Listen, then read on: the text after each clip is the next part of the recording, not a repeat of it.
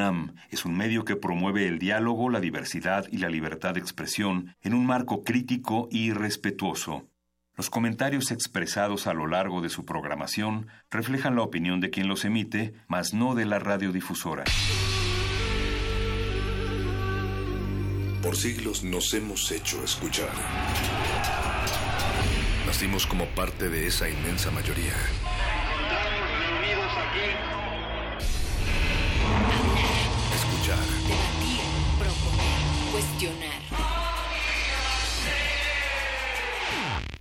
Está en nuestra naturaleza. Seamos instrumentos de conciencia de nuestro pueblo. Usamos el sonido porque atraviesa obstáculos. Muros, fronteras. Nosotros somos la resistencia.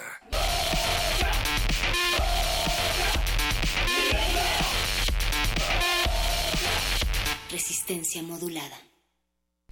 Pues desde la comunidad más cercana, que son sus oídos, hacemos la resistencia y les saludamos esta noche al equipo que está tejiendo ondas hertzianas en el 96.1 de frecuencia modulada Radio Universidad.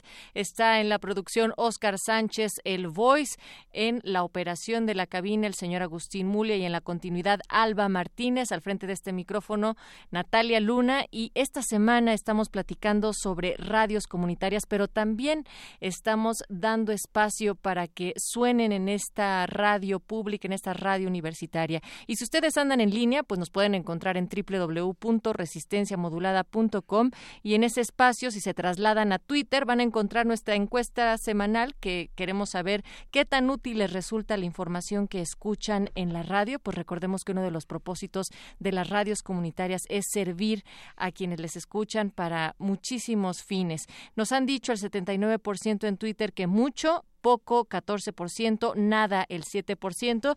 Y después también acá en el libro de caras en Facebook nos dice a Marte otra vez, hay tantos temas y es tan variado que casi siempre hay algo distinto que enriquece mis noches de la ciudad en el vaivén del tráfico. Oscar Reyes, a mí me resulta indispensable, la nota nostra me devuelve la dignidad y la cordura. Ahí está puesto el tema. Voten si les es posible y díganos qué tan útil les resulta la información en la radio. Y bueno, pues esta semana, como les decía, abrimos espacio para que suene, además de la resistencia, la que se hace en las comunidades desde distintas radios comunitarias y un gran ejemplo de ellos, esta colaboración que recibimos de nuestros compañeros de Radio, Tierra y Libertad, la mera mera de la conciencia obrera y esta radio transmite en FM por el 98.5, es dirigida por el doctor Héctor Camero, que es presidente de AMARC. Ayer tuvimos una conversación con Irina Vázquez, que es la coordinadora nacional de esta Asociación Mundial de Radios Comunitarias en lo que respecta a México. Y bueno, pues la Asociación Civil Tierra y Libertad es una organización democrática de trabajadores pobres y sus familias en Monterrey. Así es que díganme ustedes si esto es resistencia o no. Escuchemos la colaboración que nos enviaron. Aquí inicia la resistencia. Resistencia modulada.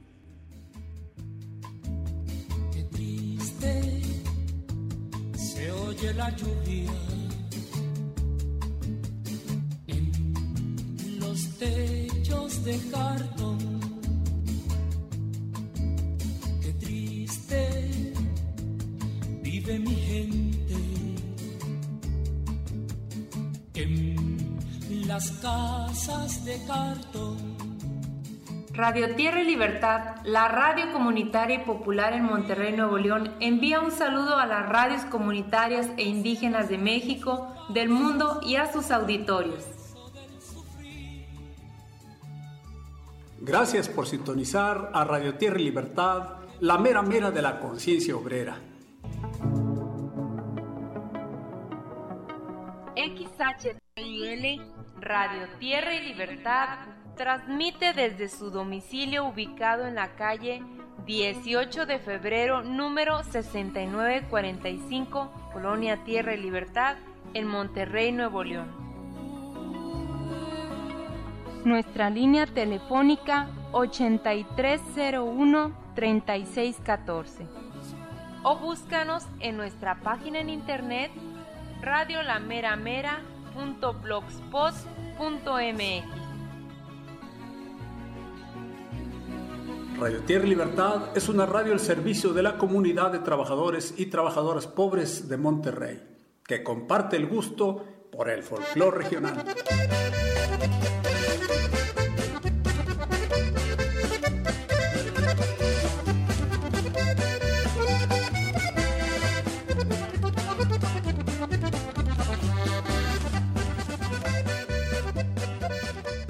Por el folclore nacional.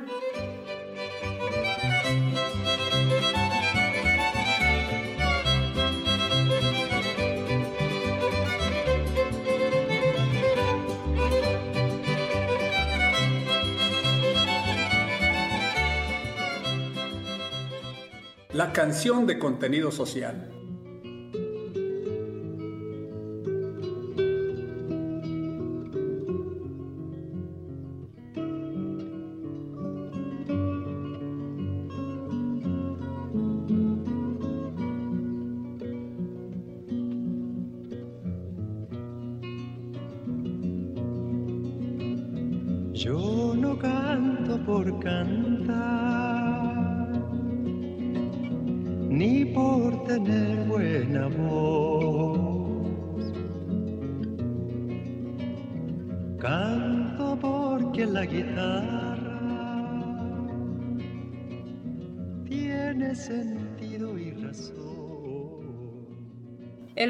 Por la poesía. A Marisela Escobedo. Que tu muerte no nos condene al olvido a los ya olvidados. Que tu historia, que tu historia no se guarde con un ataúd. Que tu recuerdo nos persiga por siempre. Que tu imagen a los poderosos espante. Que tu valor nos contagie aún después de tu muerte. Que tu sacrificio no sea en vano. Y que tu nombre retumbe, retumbe en los oídos de los que te ejecutaron. Que brinda orientación a los trabajadores. Un asunto laboral que traigo ahorita con un patrón. Despido injustificado. ¿Por qué te despidió? Pues nos retenía los sueldos, eh, adeudos, agregarle todo eso, se portaba muy grosero, era una persona muy déspota. Ajá. Y él alega que no hay dinero ¿no? y nosotros lo que veíamos es que se había venta. Y a mí me tocaba recibir los pagos, el porcentaje ya de la entrega que era el 50%. ¿Y seguro social? No, no tuvimos. Cuando entré les dije, ¿qué onda, seguro? Me dijeron que sí, que sí. Luego mi esposa está embarazada y los estuve persiguiendo y no. La salida de ellos, vete al popular. Entonces al final de cuentas sí me tuve que ir al seguro popular. Que apoya a la mujer por una vida sin violencia. Toda la responsabilidad cae sobre la mujer uno sí necesita apoyo porque, me, por ejemplo, en el caso mío, yo batallé mucho porque al principio yo tenía que pagar para que me cuidaran a mi hijo. El tiempo que yo no estoy en la casa, con lo poquito que gano, tener que sacar para pagarle a alguien que me cuide el niño mientras yo llego del trabajo. En el caso de mi hijo, a él le afectó mucho lo del divorcio que tuvimos y él se tiró a las drogas. Y mucha gente o mujeres están sufriendo y están aguantando por falta de asesoría. Yo era una de ellas. Yo aguanté mucho, mucho maltrato. A las personas en condiciones de vulnerabilidad. Tengo dos hermanos discapacitados. Ellos no, no entienden, no saben, o sea, tienen problemas mentales. Es una enfermedad que nacieron con eso y tenemos que sacarlos adelante. Yo soy casado, tengo cuatro hijos, yo soy albañil a los 20 años este, tuve un accidente que dejé de trabajar dos años, recibí una descarga eléctrica, pues quedé dos años incapacitado y luego ya empecé a salir adelante con la ayuda de mi esposa. Donde trabajaba yo el patrón era muy descuidado, no te respetaba tu salud, no usaban los arneses ni nada. Sí tenía seguro, pero estaba registrado con un salario bien bajo que al momento de que tuve el accidente me dieron una pensión con un sueldo muy bajo. Del accidente tengo secuelas, parálisis facial de la parte izquierda de mi cara, tengo poco movimiento, el oído izquierdo no sirve, el oído derecho me está fallando, la columna vertebral me falla. En los problemas de salud y enfermedad. Mi suegro le salió un coágulo en la cabeza que le iba creciendo El doctor determinó que se tenía que operar urgentemente. Lo operaron en el hospital universitario, pero el costo era muy elevado. ¿Cuánto tiempo estuvo él internado? Siete días. Y siempre me estuvieron diciendo que buscara la manera de conseguir el dinero. Lo dicen de una manera que a ella no les interesa el dolor que sienta la persona. Lo que uno les diga que no puede o no tiene, que ya tiene muchos gastos, si en ese momento no, no reúne cierta cantidad. Ellos lo que quieren es que está presionando a uno para que uno salga a conseguir el dinero. Contra las injusticias institucionales. Estamos pidiendo la presencia del señor Pedro Lozano, que es el encargado del archivo, para que nos explique por qué no le da servicio a esta dama. Doña Cruz Zúñiga. Tiene 86 años, doña Cruzita. Tuvo seguro social desde 1969. Murió su esposo y le quitaron el seguro, le quitaron la atención médica, le quitaron la pensión. Vamos a esperar a Pedro Lozano, que se ha creído un villano cuando se enfrenta con estas ancianas, pero que ahorita le está sacando la vuelta a salir. El Seguro Social es una institución de servicio a la comunidad, de servicio al trabajador. No es una institución que está por encima del trabajador, es un servidor público del trabajador, pobre. Porque los ricos no vienen a atenderse al seguro social, ellos tienen clínicas y hospitales de lujo. Y aquí el seguro social se los dejan a la pura chusma. Y ni así la quieren atender. Miren esta pobre anciana. Que da voz a la niñez. Bueno, a esta radio se hace para las mujeres que no pueden expresarse hace que nuestro país al menos no se vea feo. ¿Tú crees que las radios como esta hacen que México sea mejor, Fabiola? Sí, porque liberan los sentimientos y expresan las emociones a todos. A ver, Devani, ¿qué nos quiere comentar? Les podemos dar consejos a la gente que no está muy ubicada en el camino. Por si hay un dicho que dice, árbol torcido jamás se endereza pero sí se puede enderezar. Con buena ayuda sí se puede enderezar. Que busca la palabra de los adultos mayores. Yo trabajé como albañil este, para sacar mis hijos adelante, darles un poco de escuela, estudio. Tengo 80 años, recibo dos mil pesos, pero con esos dos mil pesos yo no alcanzo para nada. A mí la ayuda no me la dieron, ¿verdad? Sino que me la gané. Así es de que cuál es la ayuda que, que tengo yo de parte de nuestro gobierno. Ninguno. Porque todos esos fueron años que yo trabajé duramente para llegar a este caso. La pensión que me dan no me sirve a mí para nada. No alcanzo. ¿Qué me queda para, para comer? Nada.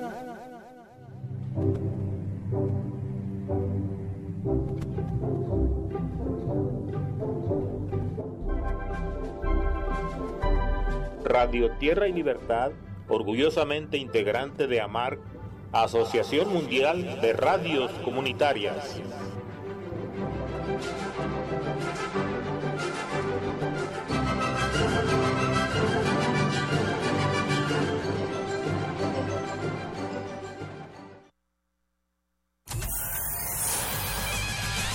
Lánguida la luna libra la lid lúbrica de libros. Maleable la mente, emula al mutante milenario. Muerde lenguas, letras, libros y galletas.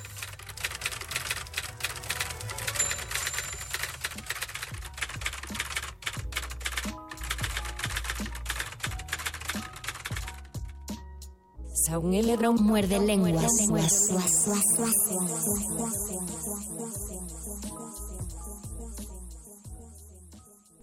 2020 es el 21 del mes 2 y ya estamos empezando su programa favorito de letras, libros, galletas. Y pueblitos. Estamos transmitiendo en vivo a través del 96.1 de FM Radio UNAM. www.resistenciamodulada.com. Es Muerde Lenguas, es literatura y vamos a hablar acerca de la literatura del pueblo, hablando específicamente de cuestiones rurales. Ustedes cuéntenos qué libros los transportan a su paisaje rural ideal. Nos presentamos atrás de estos micrófonos mi compañero Luis Flores del Mal y y mi compañero el Mago Conde. Recuerden que tenemos una transmisión en vivo en Facebook, Resistencia Modulada. Si quieren saber cómo son las caras de estas hermosas y guapas voces de locutores de Muerde Lenguas, pues métanse a Facebook. Ahí encontrarán nuestras caras y también podrán eh, proponernos retos el lunes pasado yo estuve a punto de quitarme la playera. Nos faltaron 20 Nos espectadores. faltaron 20 espectadores y qué bueno que no, que no pasó. Pero si llegamos a 100 espectadores al mismo tiempo, llevamos 4, se puede cumplir la meta en los próximos 40 minutos, cumpliremos los retos, conduciremos el programa con los retos que ustedes nos propongan. Es la meta. También les recordamos que tenemos en Twitter un Twitter arroba R modulada. Eh, y teléfonos en cabina si quieren eh, decirnos, dictarnos sus comentarios 55 23 54 12 55 23 54 12 queremos saber cuáles son los libros eh, que traten de una u otra manera temáticas campestres, campiranas, rurales, rústicas, eh, que les han gustado y que les interesa y que crean que son importantes para la literatura o para la formación de ustedes. Nuestro amigo Eduardo Luis Hernández, eh, aquí de la Resistencia, Hola, nos Luis. manda saludo a través del Facebook Live en Resistencia Modulada.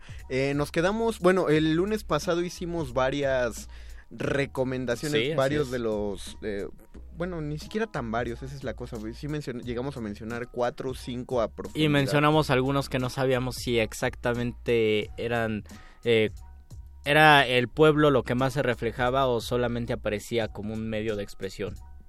Como Sueño de una noche de verano que dijimos. Ah, cierto. Ah, eh, sí, es decir, no, no tanto así que sea como el medio para contar la historia, es decir, no, no enteramente que... eh, ponían el ejemplo de Sueño de una noche de verano porque la, la acción ocurre en un bosque después de un naufragio. Pero pienso que muchas acciones del teatro isabelino y de los siglos de oro ocurren siempre en ambientes, en espacios abiertos, en bosques, en campo, aunque lleguen a Madrid o lleguen a alguna, a alguna ciudad desde entonces importante de España, siempre había un... No, no sé, o sea, estoy, No, estoy hablando... bien, bien. Estoy hablando mucho a bote pronto, pero pienso, por ejemplo, en Primero Sueño, la primera... El primer diálogo es que se cae del caballo, algo así, y No, aparece eh, en el la- campo, ¿no? Lo, la- lo están buscando en la torre y la torre está apartada de la, la de vida es ciudad. sueño. Ah, perdón, la vida es sueño, dije primero sueño. de, de Sor Juana. Bueno, eh, Ahí más o menos. un ambas son grandes expresiones. Sí, no, no retrata la... eh, tienes totalmente la razón, no retrata el- el- la vida campirana, pero, Pero sí, aparece el campo. Eh, exactamente, no, no va por ahí la cosa, por ejemplo, y, y es bueno que lo mencionas, eh, mencionamos acerca de la literatura bucólica, que se trata de reflejar un poco, bueno, no reflejar, sino que sitúa en el campo, en, pensamiento de, pa- de- en pensamientos de pastores, Pastores muy versados y muy leídos porque podían hablar en exactos en decasílabos. Pero habría que preguntarnos si ese tipo de literatura nos transportaba a, a- a- a los campos de, de estas personas, nos dejaba ver su, su estilo de vida rústico. Eh, en general, sí, la- las obras, en el siglo de oro muchas se realizan en escenas en espacios abiertos, la mayoría son escenas citadinas. Si hay algún camino, eh, sigue siendo una persona noble que está haciendo una transición de un lugar a otro. Creo que el único... eh, uno de los de las únicas obras donde medio ah no hay dos donde medio retratan una vida rústica uno es el mejor alcalde del rey de Lope de Vega eh, donde hay eh, un personaje muy chistoso que es muy bruto y, y es eh, entre los pastores, los pastores tienen muchas eh, escenas y se realizan en su pueblito, pero una de las, de las mejores, de las más fieles, es en el burlador de Sevilla, de Tirso de. Molina, donde se está haciendo una boda. Y la boda, eh, al principio hay un monólogo del padre de la novia que está hablando acerca de todo lo que se ha preparado para esa boda.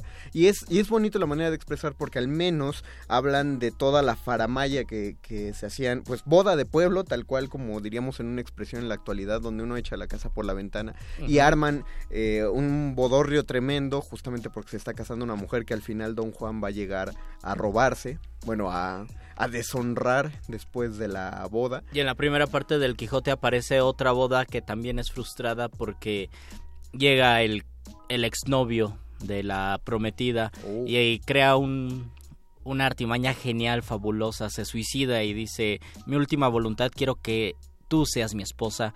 El cura dice, sí, es su última voluntad, cásate. Y cuando le dé el sí, la mujer dice, te engañé, no me estoy muriendo. Se atravesó un, una lanza, pero, pero le dio la vuelta. Esto es spoiler, pero ya saben, ya pasaron 500 años. le da la vuelta spoiler. a la lanza, entonces le se pone creo que sangre de gallina y empieza a chorrear sangre. Y pues dice, ya te casaste conmigo, ya te amolaste. Y, y el cura dice, no, así no se vale. Y la muchacha dice, bueno, sí, ya me voy a casar contigo. Fuiste bien ingenioso. Fue su ingenio el que hizo la boda. Y esa boda ocurre en un campo. Me diste risa. ¿Otra vez nos repites el texto? Es en el Quijote, en la primera parte, no me acuerdo cómo se llaman las, las bodas de quién. Hay que buscarlo, o díganos, por favor. Bien, eh, dice Gabriela Pérez, se quejaba de que éramos ocho en la transmisión. ¿Qué harán? Haremos lo que ustedes nos propongan, que hagamos en cámara, ya somos 17. Janet Glés, es un placer eh, nosotros que nos estés escuchando. Eh, Diana Janet Nolan nos propone Yerma. Oh, Federico genial. García Lorca tiene una gran visión rural en Yerma y en Bodas de Y Sangre. en bodas de sangre, sí.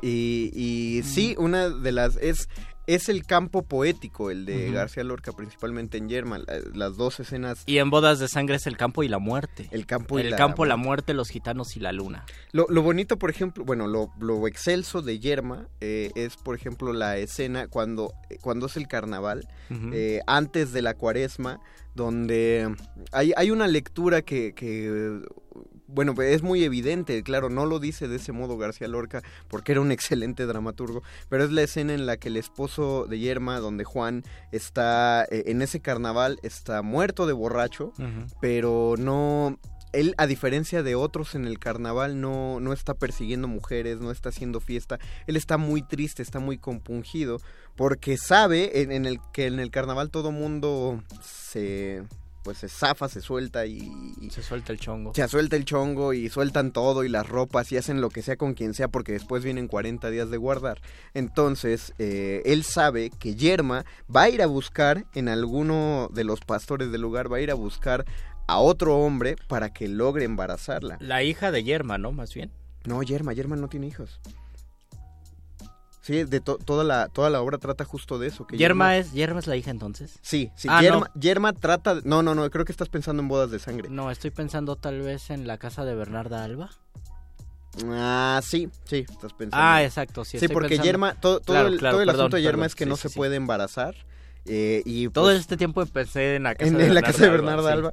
Que eso es más citadino, Sí, yo creo. pero la casa de Bernarda Alba también tiene un contexto campirano importante que tiene una relación con otro García, Gabriel García Márquez. En la casa de Bernarda Alba, la acción ocurre en la casa, por eso se llama la casa de Bernarda Alba. Todo lo que pasa alrededor, todo lo que ocurre en el campo, simplemente llegan a través de noticias. Y la casa siempre quiere permanecer cerrada. Y cuando la hija de Bernarda Alba, la menor, pues se suelta el chongo, ocurren problemas, ustedes tienen que leerlo.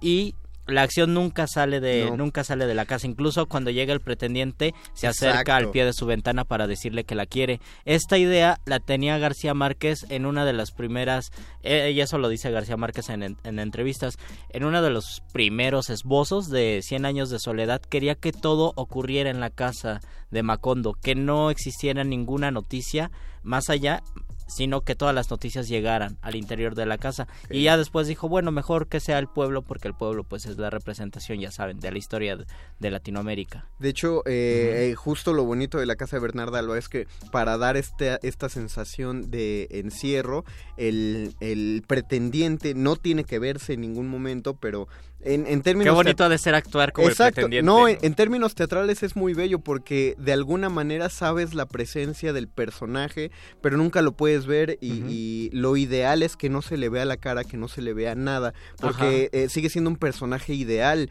Finalmente es el personaje que las conecta. Es como con los locutores la de, casa. radio, ya te con la voz te imaginas qué tan guapo puede Y estar. pues ya ustedes vienen a decepcionarse al Facebook Live, ¿no? Exactamente. Creo que yo cuando vi la casa de Bernardo Alba una vez en, en Coyoacán, en un teatro de Coyoacán, a- ponían la grabación, ni siquiera había un actor hombre. Ponían la grabación de, de un actor que decía, pues, no sé, que pretendía la hija de Bernardo Alba, pero no había un actor extra, digamos, afuera, ¿no? Del escenario. Simplemente es la grabación y quién sabe cómo lo hacía Lorca en su tiempo.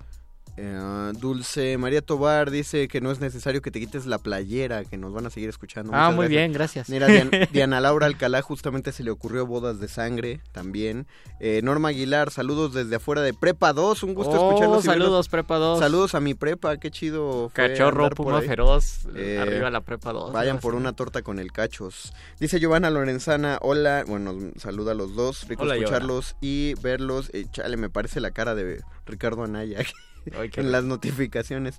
Lindo el uniforme, ah, sí, son las playeras de, de Muerde Lenguas. Carmen Jones, ¿por qué no retomar en los retos los propósitos de lectura 2018? Deberíamos comentar eso, ¿cómo vamos por ahí? ¿Cómo vamos por ahí? Pues yo todavía no me aprendo el cántico espiritual que prometí aprendérmelo. A la semana pasada eh, hablé del cántico espiritual en una clase y dije, todavía no me lo aprendo, me falta poco. Yo creo que me sé todas, son todas las estrofas, pero de forma diferente. Y de, la, de los demás libros, pues voy muy mal. Francamente voy muy mal. Yo, yo estoy avanzando con leer un libro contemporáneo. Ah, que es el, Que es el que choncho, pero ya, ya, es- ya entró en un en, en ese momento cuando pasas la mitad y que ya no lo puedes soltar Oh, y vas bien. a todos lados con él. Eh, Daniel Zarco, no entiendo si tu prepa 2 pf, es como porque desprecias esa, esa hermosa institución académica. Yo soy del CCH y me uniría a Daniel simplemente para crear controversia. ¿Cuál CCH? CCH Sur, por supuesto. Ah, o sea que también des- desprecias los otros CCHs. No, no desprecio, no. Los CCH somos hermanos. Ah, Ok, este, perro muchacho levanta la mano. Eh, Perro muchacho no anda por aquí, pero ¿de qué levanta la mano? Ah, de... de... ok, Eduardo Nájera quiere recordar, Eduardo Nájera quiere recordar a Immanuel Kant, por excelencia el literato del pueblo, considerado un gran filósofo, pese a que nunca salió de su hogar de origen. La obra que lo remite al campo es La cabaña del tío Tom y nos manda saludos. A ver, Muchas no, gracias, no, no, no Lalito. Nájera. Que él, él dice que Immanuel Kant es, eh, por excelencia, Ah, uno de pero los y autores- luego, y luego también habla de la cabaña del tío Tom. Ajá, Ok. cierto. eh, ese- esa es la Dije, ah, cosa. caray. Sí, sí, ya, eh, ya captamos. La- lo que pasa es que la palabra el pueblo o literatura del pueblo, inmediatamente podemos entender que se está hablando de, de- de las masas, ¿no? De, la sociedad, pues, de, de la sociedad que no es de los claro, sí, sí, poderosos. sí. Eh, Pueblo no, de Populus. Ajá, no, estamos eh, enfocándonos más a lo que tú nos comentas sobre la cabaña del tío Tom, que es justamente eso, pueblos, pueblos, como Poblaciones como pequeñas. ubicación geográfica, exactamente, lugares, lugares Y pequeñitos, las pues. cosas que de aquí se pueden desprender, por ejemplo, las ideas conservadoras en el caso de García Lorca, o también hay un hay un caso especial en Benito Pérez Galdós, una obra que se llama, yo me imagino que Mm. muchas de las novelas que escribió muchísimo ah, están en un contexto campirano, pero recuerdo una que se llama Doña Perfecta, donde está el contraste entre pueblo y ciudad. Son primos, no sé por qué se casaban entre primos allí, pero bueno, es Pues, España. eh, Y no, no tienen, no tiene nada de malo, es la España de que retrata a Benito Pérez Galdós. Sí. Como, como los sureños Como, gringos. como ¿no? los sureños, no, no lo sé, se casan entre primos. La prima vive en un pueblo, el primo vive en la ciudad. Se tiene que casar con la prima, llega al pueblo, las ideas del pueblo son muy conservadoras.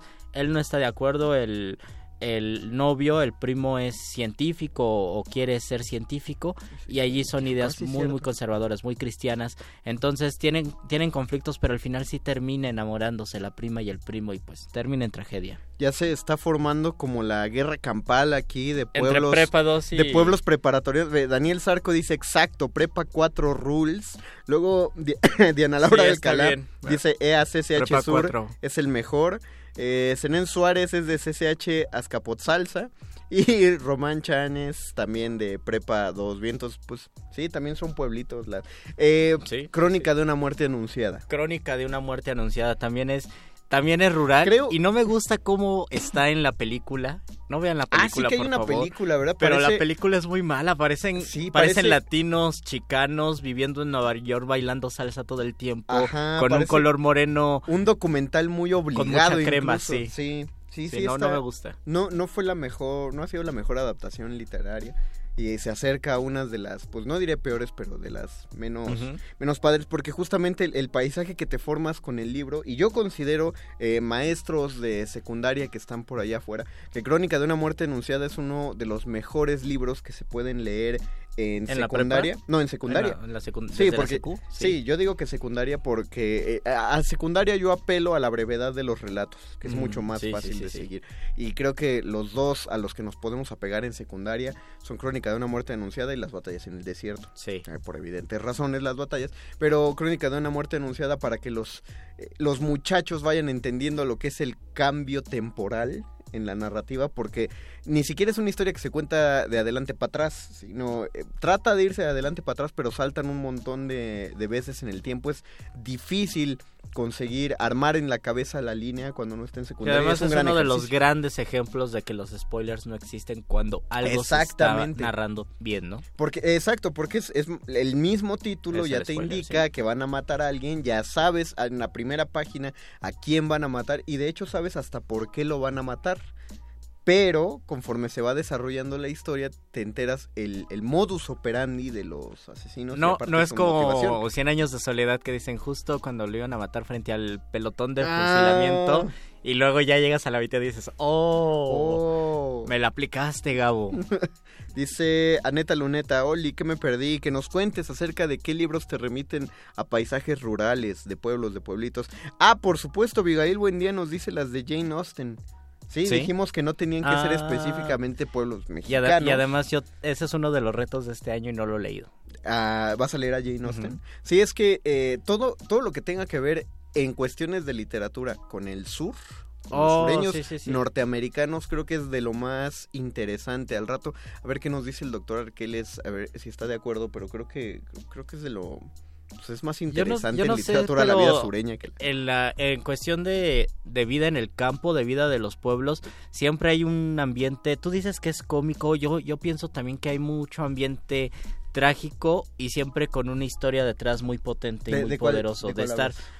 Recuerdo que decías que la comedia de repente surgía más en los pueblos o al revés, no me acuerdo. Ah, sí, que el, que el origen... eh, Ah, ya. eh, o sea, el, eh, el origen histórico de la comedia y de la farsa fue en los pueblos, pero sí defendería que en, en comunidades eh, rurales se tiende más hacia la comedia. Y, eh, y pienso que hay un hay un sustrato de, de querer saber quiénes son y de estar más relacionados así en un sentido general con la tierra o con los recuerdos o con la añoranza y pienso en Cumbres Borrascosas donde Mm. el contexto desolado desde el título el contexto desolado triste pues es una es una gran tragedia y también es un gran retrato del amor y del amor que no puede ser posible no ahora que estamos pues tan acostumbrados a los soldados caídos y al que ya no se me hizo y es mi crush y la friendzone creo que la mejor historia de todo eso es Cumbres Borrascosas. Y me parece que el contexto del campo y de estar tan alejados en una población de Inglaterra que no tengo idea en dónde estaban pero sé que era muy desolado y muy alejado y muy frío porque además es un pueblo frío pues hace que la historia del amor sí sea una tragedia Pero ahí, ahí también tendríamos que preguntarnos, ahorita que lo decías se, se me estaba ocurriendo, qué tanto el, el panorama rural y el panorama de campo es lo que ap- eh, apoya a la trama, o sea, si sí tiene una razón Sí, de yo ser. creo que es sí. decir, en, en, en Faulkner, por ejemplo, pues claro, tiene todo que ver porque piensan de una manera muy distinta a los personajes, ¿no? Pero se me ocurre algo de la de El amante de Lady Chatterley, pero lo contaremos después de una de una pausilla musical.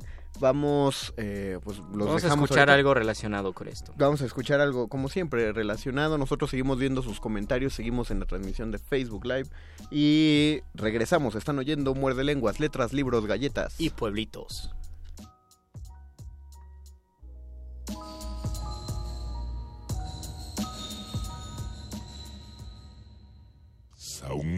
Muerde lenguas. Muerde lenguas.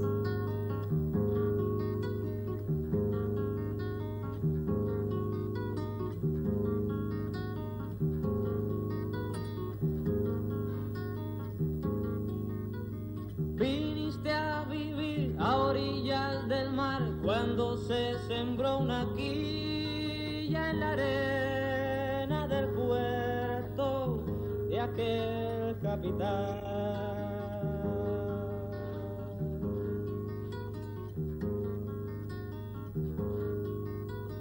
Con rosarios y arcabuces y lanzas rompieron tu alma de selva, tu vientre de oro y café.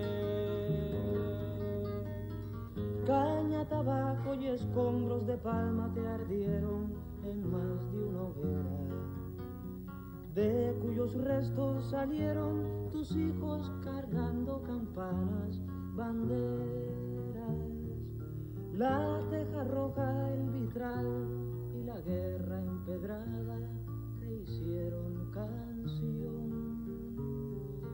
Hasta que llegó el engaño vestido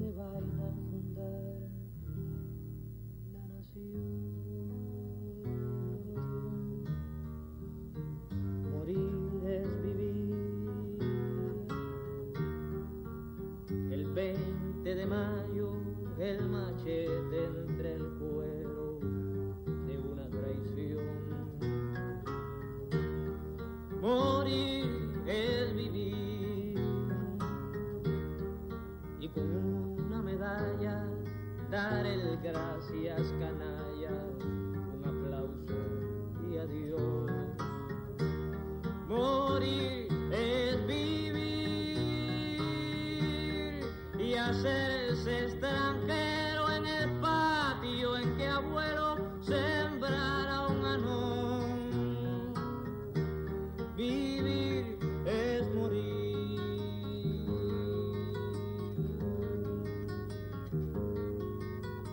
En el 30 se atascó el reloj entre petardos y mecha y vecinos celosos de tu dimensión. Hasta que al fin a granada y fusil te supieron adiós a tu papel. Pero comenzar la vida después de tan vieja resulta difícil. Ese esqueleto mal hecho no está a la medida de tu ansiedad. Vivir es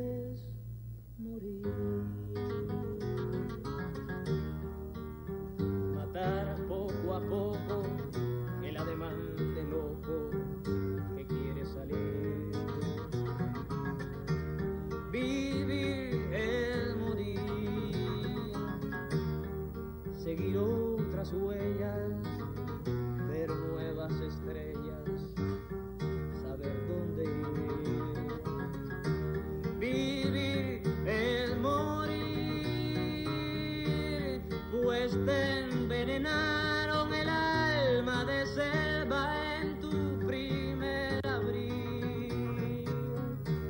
Vivir es morir.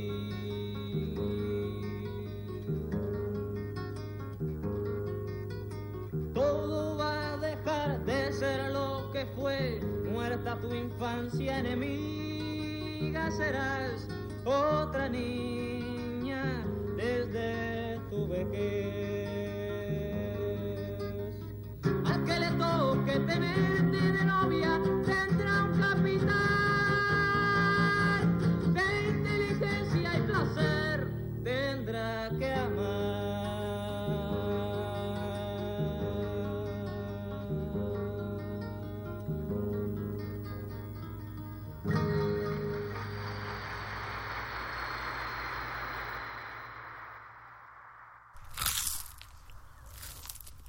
Muerde. Muerde lenguas.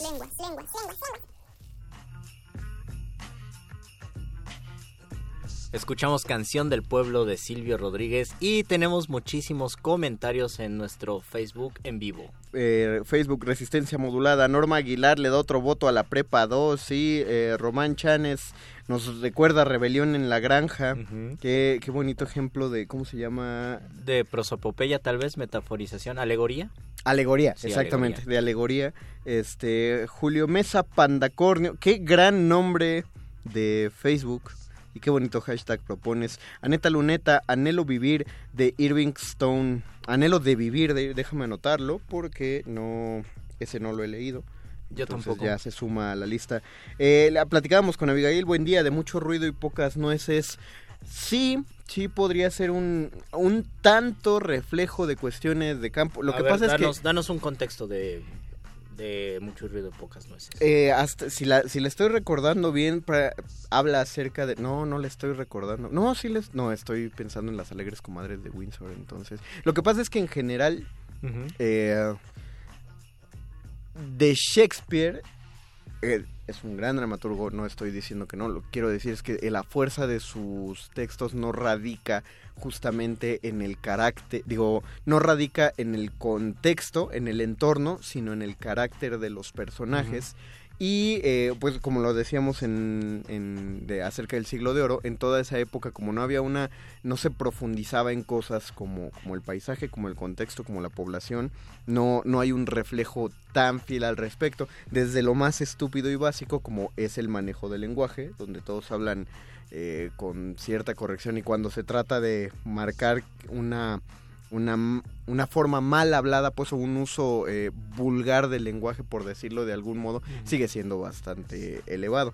Y sobre todo una cosa curiosa de Shakespeare, pues es que cómo retrata a los pueblos de otro lado cuando él, él mismo no, pues nunca abandonó. Y su- casi siempre el contexto tenía que ser lugares abiertos. Pienso también que la escenografía en el teatro No. isabelino y en los siglos de oro tenía que ser muy sencilla y muy básica porque eran, eran razones obvias y además la misma obra te tenía que dar la pauta para pensar en dónde estabas. La, la cosa, la- lo que sí es cierto es que en el teatro de siglo de oro casi no se usaba escenografía, Ujú. por eso siempre, la mayoría de las veces describen dónde están, porque los corrales eran uno, era muy poco el uso escenográfico, si alguien de pronto llegaba a... Pues que las obras duraban una semana en representación, entonces gastar en escenografía era, era innecesario, pero en el teatro isabelino tenían una convención, había puertas en el escenario, y si un actor se metía por una puerta, muy parecido al griego, esa puerta indicaba si el actor se iba a la ciudad, se metía a una casa, un palacio o había una puerta para ir al campo. Todos los que salían por esa puerta se sabía que venían del campo o que se iban hacia el Teatro campo. isabelino in- inventando la teletransportación desde hace mucho tiempo. Exactamente, no, eh, sus convenciones eran maravillosas. Zenén Suárez le pedíamos que nos hablara más acerca de Carson McCullers, porque nos lo recomienda en Facebook Live y eh, este, reconociendo nuestra ignorancia, no, no sabemos hacia dónde va la referencia. Anacleto Morones nos recuerda a Pedro Páramo, efectivamente, lo dijimos el lunes, pero nunca estará de más mencionar a Pedro Páramo. Y a Juan Rulfo en general. Y a Juan Rulfo en general, en sus... eh, siempre he tratado de recordar este chiste que decía que Juan Rulfo era el mejor novelista de una sola novela. Y el mejor novelista. dos. Yo tengo, yo así. tengo una frase mejor que es los cuatro más grandes poetas de México son tres. Juan Rulfo. Ese. Y esa es una gran crítica. Esa es una gran... Giovanna Lorenzana dice muchas historias de horror. Recuerdo de Tommy Knockers de Stephen King. Efectivamente, Mm. la eh, Stephen King, como siguiendo la tradición de muchos autores de terror del siglo XIX, y de hecho del terror eh, como concepción Y psicológica, estética recuerdo- porque creo que vive en el campo, ¿no? No, no, no, eh, sí, Sí. pero, pero, es decir, todos los, el, el terror surge en los pueblos, porque por algo los hombres lobo eh, viven en los bosques y los bosques están tan llenos de criaturas, porque antes los pueblos estaban rodeados de bosque, un, un pueblo Y estaba recuerden separado que de ahí salió el chupacabra. Exactam- exactamente, en la zona, en las Si comunidades ustedes rurales creen que es de. Tepito, pues no. Si ustedes creen que era Salinas, pues no. Pues no. Es- o es- sí, tal vez, pero primero fue de pueblo. Y entonces eh, esta, este, esta sensación de estar aislado de lugares más cosmopolitas apoyaban muchísimo la, la- el aura de terror. Eh, Dani Sánchez, pensativa de Jesús Goitortúa. Otro que no sabemos. Otro que no sabemos y gracias por... Se los recuerdo a todos que lo quieren ubicar. Pensativa de Jesús Goitortúa. Eh, Adriana Rieta Cortés, no me digas que eres como Alex Lora. Yo, Luis. ¿Quién es como Alex Lora y por qué somos como Alex Lora? Ah, es que fuera del aire yo dije que me gustaba Mon Laferte y luego dije que no, no había escuchado a Jorge Drexler. No sabemos cuál de todos. ¿Y Alex. Lora no tiene, no le gusta Mon Laferte tampoco? Entonces tú serías como Alex Ajá, Lora. tal Eh, vez. Ponnos en contexto, Adrián, por favor. David González, el coronel no tiene quien le escriba. Y ¿Sí? ah, tendríamos que pensar qué obras de Gabriel García Márquez ocurren en un contexto completamente citadino, ¿no? A ver. No lo sé. Yo tendré Ah, que pensarlo. este, Memoria de mis putas tristes. Memoria de mis putas tristes. Es totalmente citadino. Eduardo Lu- Lalo Luis Hernández, de nuevo. Es que somos muy pobres. El cuento del llano en llamas es mi favorito y tiene muy presente el tema rural. Oh, y es genial. Sí, es que claro, todo. eh, la eh, bueno, todos los. En Es que somos muy pero- pobres ocurre algo muy triste, es que ahorran para una vaca, llega la lluvia y se la lleva la vaca. Oigan, eso es muy triste. Y es bien, está bien que sea spoiler porque de verdad es tan triste que cuando ustedes lean el cuento van a saber que la vaca pues se la va a llevar el río y era todo lo que tenían en ese en ese pueblo. Yo trato de recordar. Es la tristeza y la pobreza. Yo trato de recordar un cuento que leí en los libros de texto de la primaria que se llamaba Los puercos de Nicolás. Creo que es manga. Aquí está, los puercos. Sí, Hay que compartirlo, sí, hay que compartir. En la página de la SEP subieron Sí, sí todos está. los PDFs o subieron las imágenes de los libros de la SEP de No, nuestro tiempo. Pero sí está el cuento y sale luego luego en una página que se llama pacoelchato.com. Oh, ah, qué padre. qué maravilla. Googleenlo. Los puercos de Nicolás Mangana, bellísimo el, el cuento, Paco el Chato. Yo tengo Eh, una anécdota genial de es que somos muy pobres. Yo estaba en Querétaro y llegaron unas llegaron unas niñas de secundaria, dos niñas y un niño de secundaria y dijeron, "Tenemos una actividad de nuestro maestro de español nos pidió que difundiéramos la literatura a las personas que estuvieran en la plaza o en los mercados y a mí me vieron. Entonces un niño llevaba una cartulina donde había dibujado la vaquita y el río y la vaquita que se la lleva el río. Ah. Y las otras niñas me explicaron, bueno, te vamos a contar el cuento de Es que somos muy pobres, es de Juan Rulfo, me dijeron quién era Juan Rulfo, me contaron el cuento de Es que somos muy pobres y al final me dieron un, un mamut, un chocolate engrapado con una frase de Juan Rulfo y a mí se me hizo una genial promoción de la lectura. Yo no sé quién fue el maestro de español que se le ocurrió eso, pero yo quedé encantado, dije, oh, ¿Qué qué, maravillosa labor. niños? No, era una, era una, a lo mejor a ellos se les ocurrió y tenían que hacer una labor de difusión de la lectura y se les ocurrió eso, poner, hacer una exposición, poner la cartulina con el dibujito de la vaquita y además me dieron un mamut Te con, hubieran, un- te con hubieran una dicho, frase, te fue hubieran genial. dicho, tú eres el río y le engrapaban una vaquita al No, mamut y ya llévatela. Eh, Se quedaban muy tristes porque eras único mamut. Qué gran performance. Marisol Coes dice, siempre los escucho, hoy los veo, muchas gracias Marisol. Saludos, Adriana Reta Cortés nos manda un mensaje que es oro. ¿Qué dice? ¿Qué dice? Hablas mucho. Oh. Pues es un programa de radio, mi hermano. No sé exactamente cómo interpretarlo. Eh, nos podríamos callar, pero, Pero es muy es- está, muy bien, está muy bien que comentes eso porque la semana pasada, o no, no es cierto, hace como tres semanas nos dijeron, hablan muy poco porque ponen canciones. Entonces tenemos que encontrar un punto medio. Punto medio. Marisol Coes, La Cueva de Saramago, también hay que leerlo. Eh, voy a leerlos de golpe porque ya tiene que entrar el doctor, que él es Aneta Luneta, Anhelo de Vivir. Ah, ¿cómo, cómo?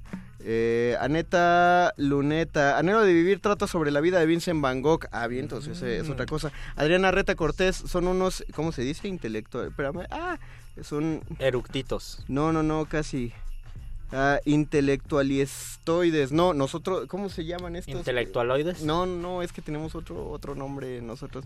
Eh, culteranos. Ah, Somos culteranos, mi hermano Adrián. Anacleto Morones, Marisol Coes, La Caverna. La Caverna de Saramago. Ah, está corrigiendo el comentario. Adriana Reta Cortés, qué basuras. No les digas así, son grandes libros, no tienes por qué enojarte. Eduardo Luis Hernández, jajaja, corazón. Eh, el balón el balón Canán de Rosario Castellanos, nos dice Meribet Cruz. Y ya salió, y ya salió otra vez Rosario Castellanos. Es la segunda vez que sale en este tema. David González, los de abajo. Sí. Sí. ¿Y quién, quién más? Es que también tendríamos que hablar de del realismo en eh, principios del siglo XX y muchas, muchas grandes novelas que se escribieron en ese contexto, en el contexto revolucionario o postrevolucionario. Yo pienso en una que ya no recuerdo quién la escribió, pero se llama El Resplandor y habla de la cultura otomí y de, y de cómo son explotados por las personas que cultivan, no me acuerdo qué cosa, en una comunidad de Hidalgo. Es una novela muy buena y es una novela de temática social porque también la temática social toca eh, la temática del ambiente campirano. Estas ruina que, ruinas que ves de Jorge Ibargüengoitia, lo cual me recordaría los relámpagos de agosto de Ibargüengoitia. Bueno, y todo lo que tiene eh, que ubicarse en la Revolución Dos Mexicana. crímenes a mí me gusta porque aparece campo y ciudad. Cuando se dan a la fuga aparece la ciudad. Lean esa novela, es muy muy divertida. Y a Luis Kate le gusta el programa. Muchas gracias, Luis Kate. Y ahora sí llega la hora de la iluminación. El momento apoteósico. Con el doctor Arqueles. Cuando la primer duda del hombre surgió, el universo respondió con el conocimiento en forma de persona. una persona con suéter.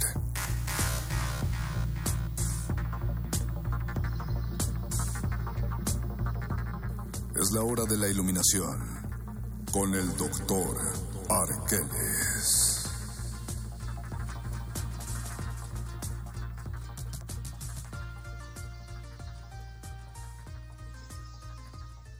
Un radio escucha nos marcó al 55 23 54 12 para recordarnos La muerte tiene permiso de Edmundo Valadez. Gracias. Otro de Escucha. los grandes relatos acerca de la resistencia social y justo a tiempo para recibir al doctor Arqueles. Bienvenido, querido doctor. Un placer, Mario. ¿De qué nos va a Doctor hablar? Arqueles. Pues quiero hablar de, de un cuento que derivó en un filme que estuvo cargado de personalidades del arte y la cultura de México. Me refiero específicamente a En este pueblo no hay ladrones de Gabriel García Márquez.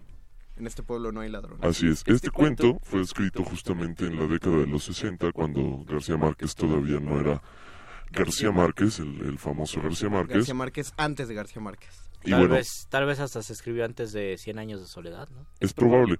El, el hecho es que este cuento fue versionado por el director mexicano Alberto El Güero Isaac en 1964 para participar de un concurso del Sindicato de Trabajadores de Producción Cinematográfica de la República Mexicana.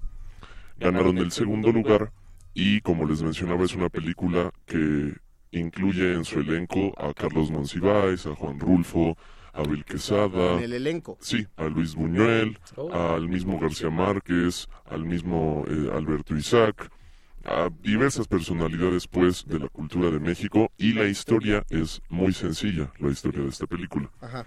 El conflicto se genera porque uno de los personajes que habita en este pueblo decide robarse las esferas de carambola del bar del pueblo. Y esto desata una serie de peripecias porque básicamente el elemento de entretenimiento que tiene el pueblo ya no existe, está desaparecido. La gente no tiene con qué entretenerse y se empiezan a provocar muchos conflictos entre la comunidad. Y este personaje básicamente solo las esconde por, por una especie de capricho, ni siquiera para causar un conflicto. Es- me suena la historia que cuentan en Batman. ¿En Batman? Sí, en Batman cuentan justo la historia de unas perlas. No, eh, olvídelo, Doc, me estoy comiendo el tiempo. Eh, ¿Nos repite el, el título? El es En este pueblo no hay ladrones. Y ahí sería la redención de película adaptado a... No, cuento adaptado a película, que sí vale la pena. Sí, de hecho, eh, fue un gran éxito en aquel momento. Alberto Isaac se volvió un, un director muy reconocido en la época y pues finalmente todas las figuras que participaron de la misma eh, le dieron una especie de, de posicionamiento muy interesante para la época. El asunto justo es que es una película de culto, eh, en el sentido de que Está hecha de manera bastante artesanal, fue grabada en tres semanas entre Cuautla y la Ciudad de México y en esas tres semanas de grabación realmente se pudo plasmar este fenómeno, digamos, de habitar en un poblado pequeño de la República Mexicana en la década de los 60. La película adecuada para acompañar su chai latte, que por cierto se me estaba yendo la idea eh, de que de- ya estamos cumpliendo un año de que los hijos de Juan Rulfo eh, lograron estrenar con apoyo de TV UNAM y de hecho está pasando Mm. por TV UNAM el la serie documental 100 años con Juan Rulfo donde justamente habla acerca de eh, las fotografías que Juan Rulfo tomaba en sus viajes por los pueblos y de cómo se utilizaba a la gente de los pueblos como extras en las adaptaciones cinematográficas de los cuentos de Juan Rulfo. Entonces, Qué genial. busquen, también ¿no? ¿No? también Está padre. recuerden que ya va a iniciar la Feria Internacional del Libro del Palacio de Minería. Mañana. ¿Inicia mañana? Inicia mañana. Inicia mañana, por favor, vayan, tienen 13 días, pero vayan todos los días o vayan en un par de días porque vale mucho la pena ir y además vamos a transmitir ahí un par de días. Va a estar Radio UNAM transmitiendo con parvadas de papel. qué horas vamos a transmitir? Si quieren, eh, la transmisión va a ser a las 4, a las 5 de la tarde, perdón. Eh, si quieren ir ahí a, a, este pegarnos nuestras estampitas de intelectualoides a la cabina, pueden hacerlo con todo gusto en la fe, en el Palacio de Minería. Recomendaciones rápidas y fugaces. Ramón López Velarde, Zozobra y La Sangre de Bota. La perla de Joan Stenbeck. En este pueblo no hay ladrones. Ya lo tuvimos, entonces ahí lo tienen. Muchas gracias por sintonizarnos en Facebook, los dejamos con el modernísimo. Gracias, don Agustín Muli, en la operación técnica. Muchas gracias a Oscar El Voice en la producción. Gracias, Álvaro Martínez, continuidad. Nosotros nos despedimos y gracias a todos ustedes que hicieron este programa bien chido porque se la pasaron comentando. Eh, ay, hubo más comentarios que ya no alcancé a leer, ahorita se los contestamos en Facebook. Eh, muchas gracias, nos despedimos de estos micrófonos. Luis Flores del Mar. El Mago Conde. Y el doctor Argeles. Los locutores del muerde lenguas se quieren deslocutor y muerde lenguarizar. El que los deslocutor y muerde lenguarice, buen deslocutor y muerde lenguarizador será.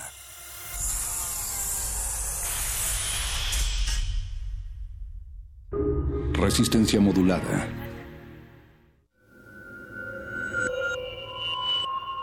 Escuchas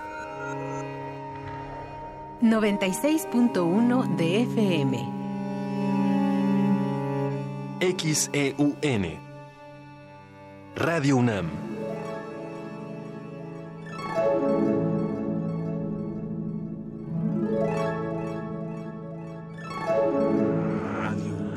Experiencia sonora. Una orquesta en la cocina Cuarteto de cuerdas en el auto.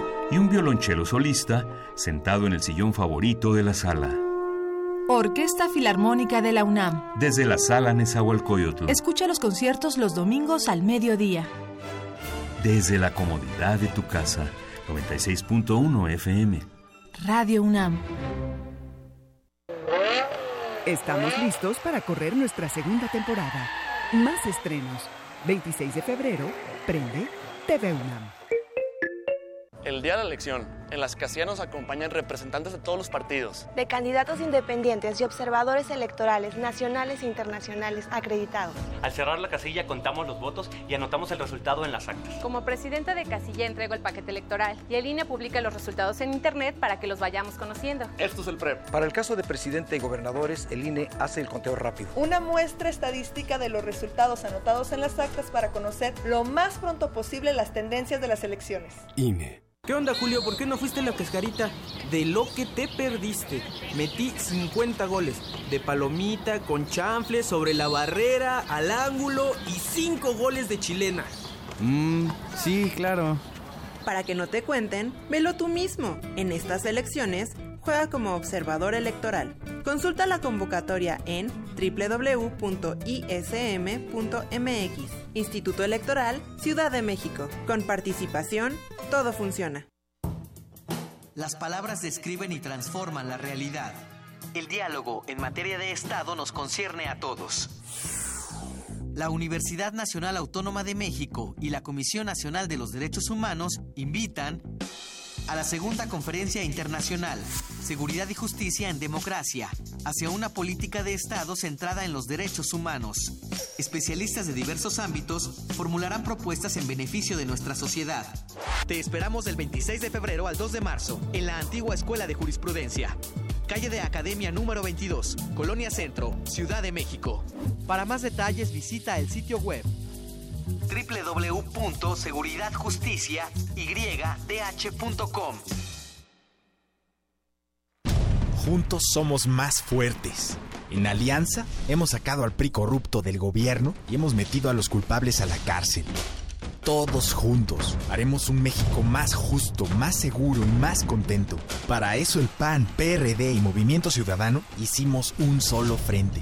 Vamos a cambiar la historia, porque cuando estamos juntos somos más fuertes.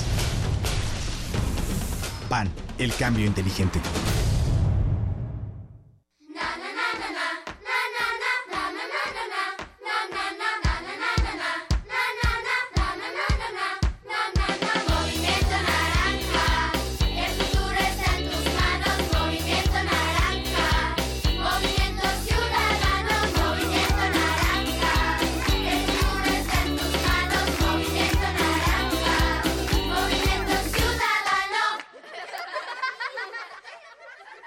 Movimiento Ciudadano.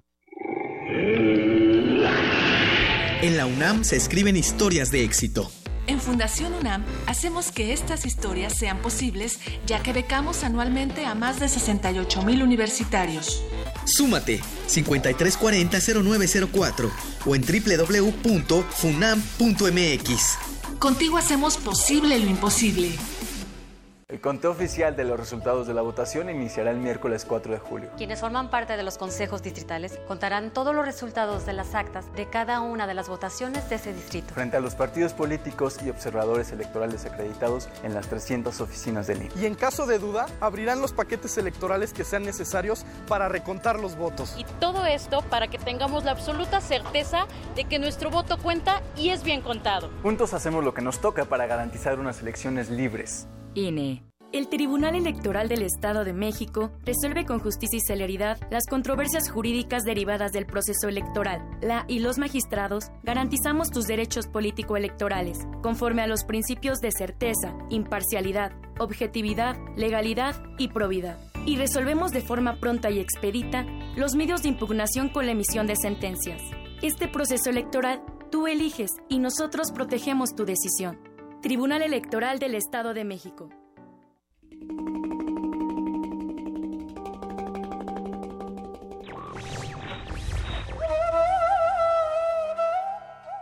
Somos libres, libres como las barcas perdidas en el mar.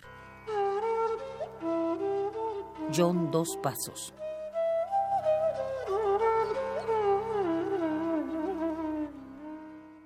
Radio UNAM. Resistencia modulada. Aquí queremos un mundo en el que quepan todas las familias, voces, opiniones, mundos. Nos protegemos en muros de cristal para evitar la vigilancia.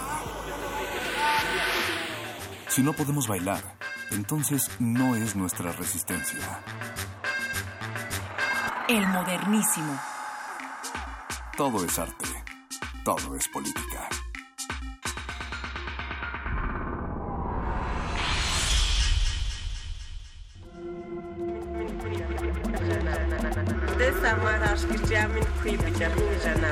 Desde San Juan Viejo de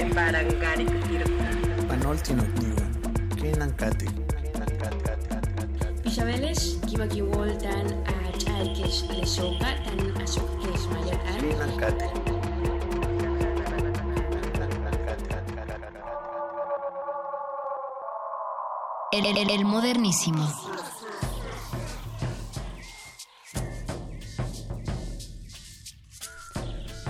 Kuali yo Waltin, muy buenas noches y bienvenidos, bienvenidas a una nueva emisión del Modernísimo aquí en Resistencia Modulada. Son las 9 de la noche con 7 minutos.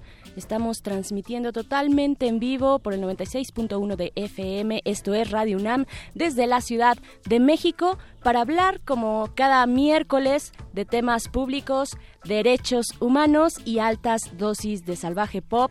Mi nombre es Berenice Camacho, arroba señora berenjena, ahí me pueden encontrar, encontrar en Twitter. Y esta noche me acompaña en la producción el señor Agustín Mulia, que está como siempre en la operación de la consola. Alba Martínez continúa a estas horas de la noche en la continuidad detrás del segundo cristal. Y Oscar Sánchez, el voice, en la producción ejecutiva, como siempre un gran equipo para llevar a cabo esta resistencia hasta sus oídos. Y pues vamos a los temas de esta noche.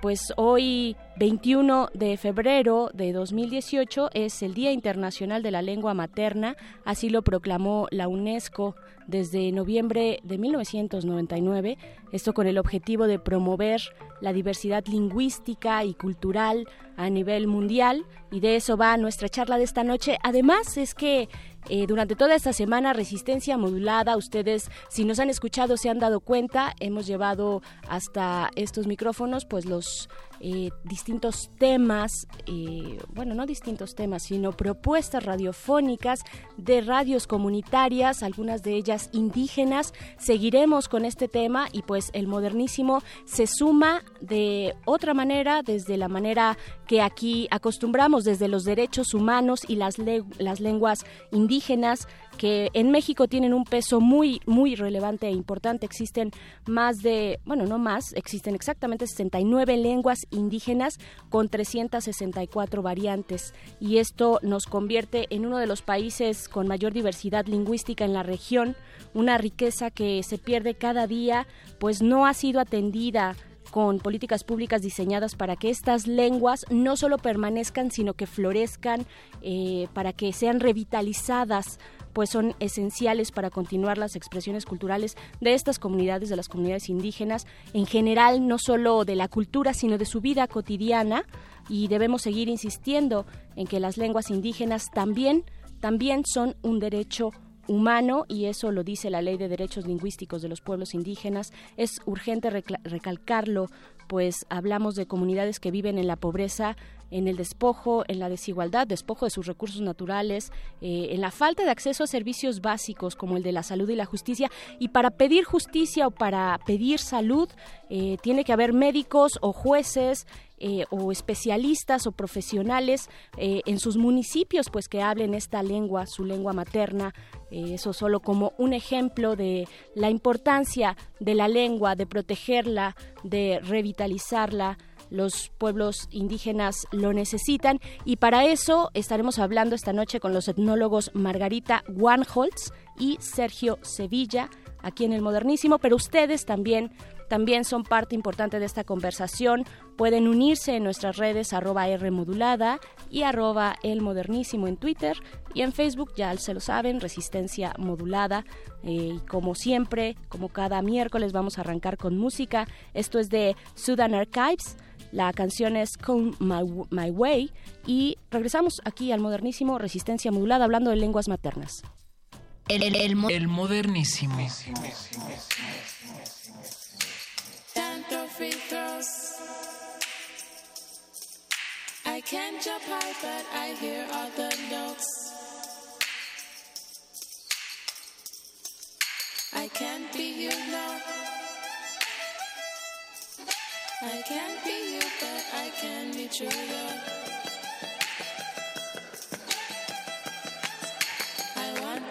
Friends. I want to be friends till time ends, yes.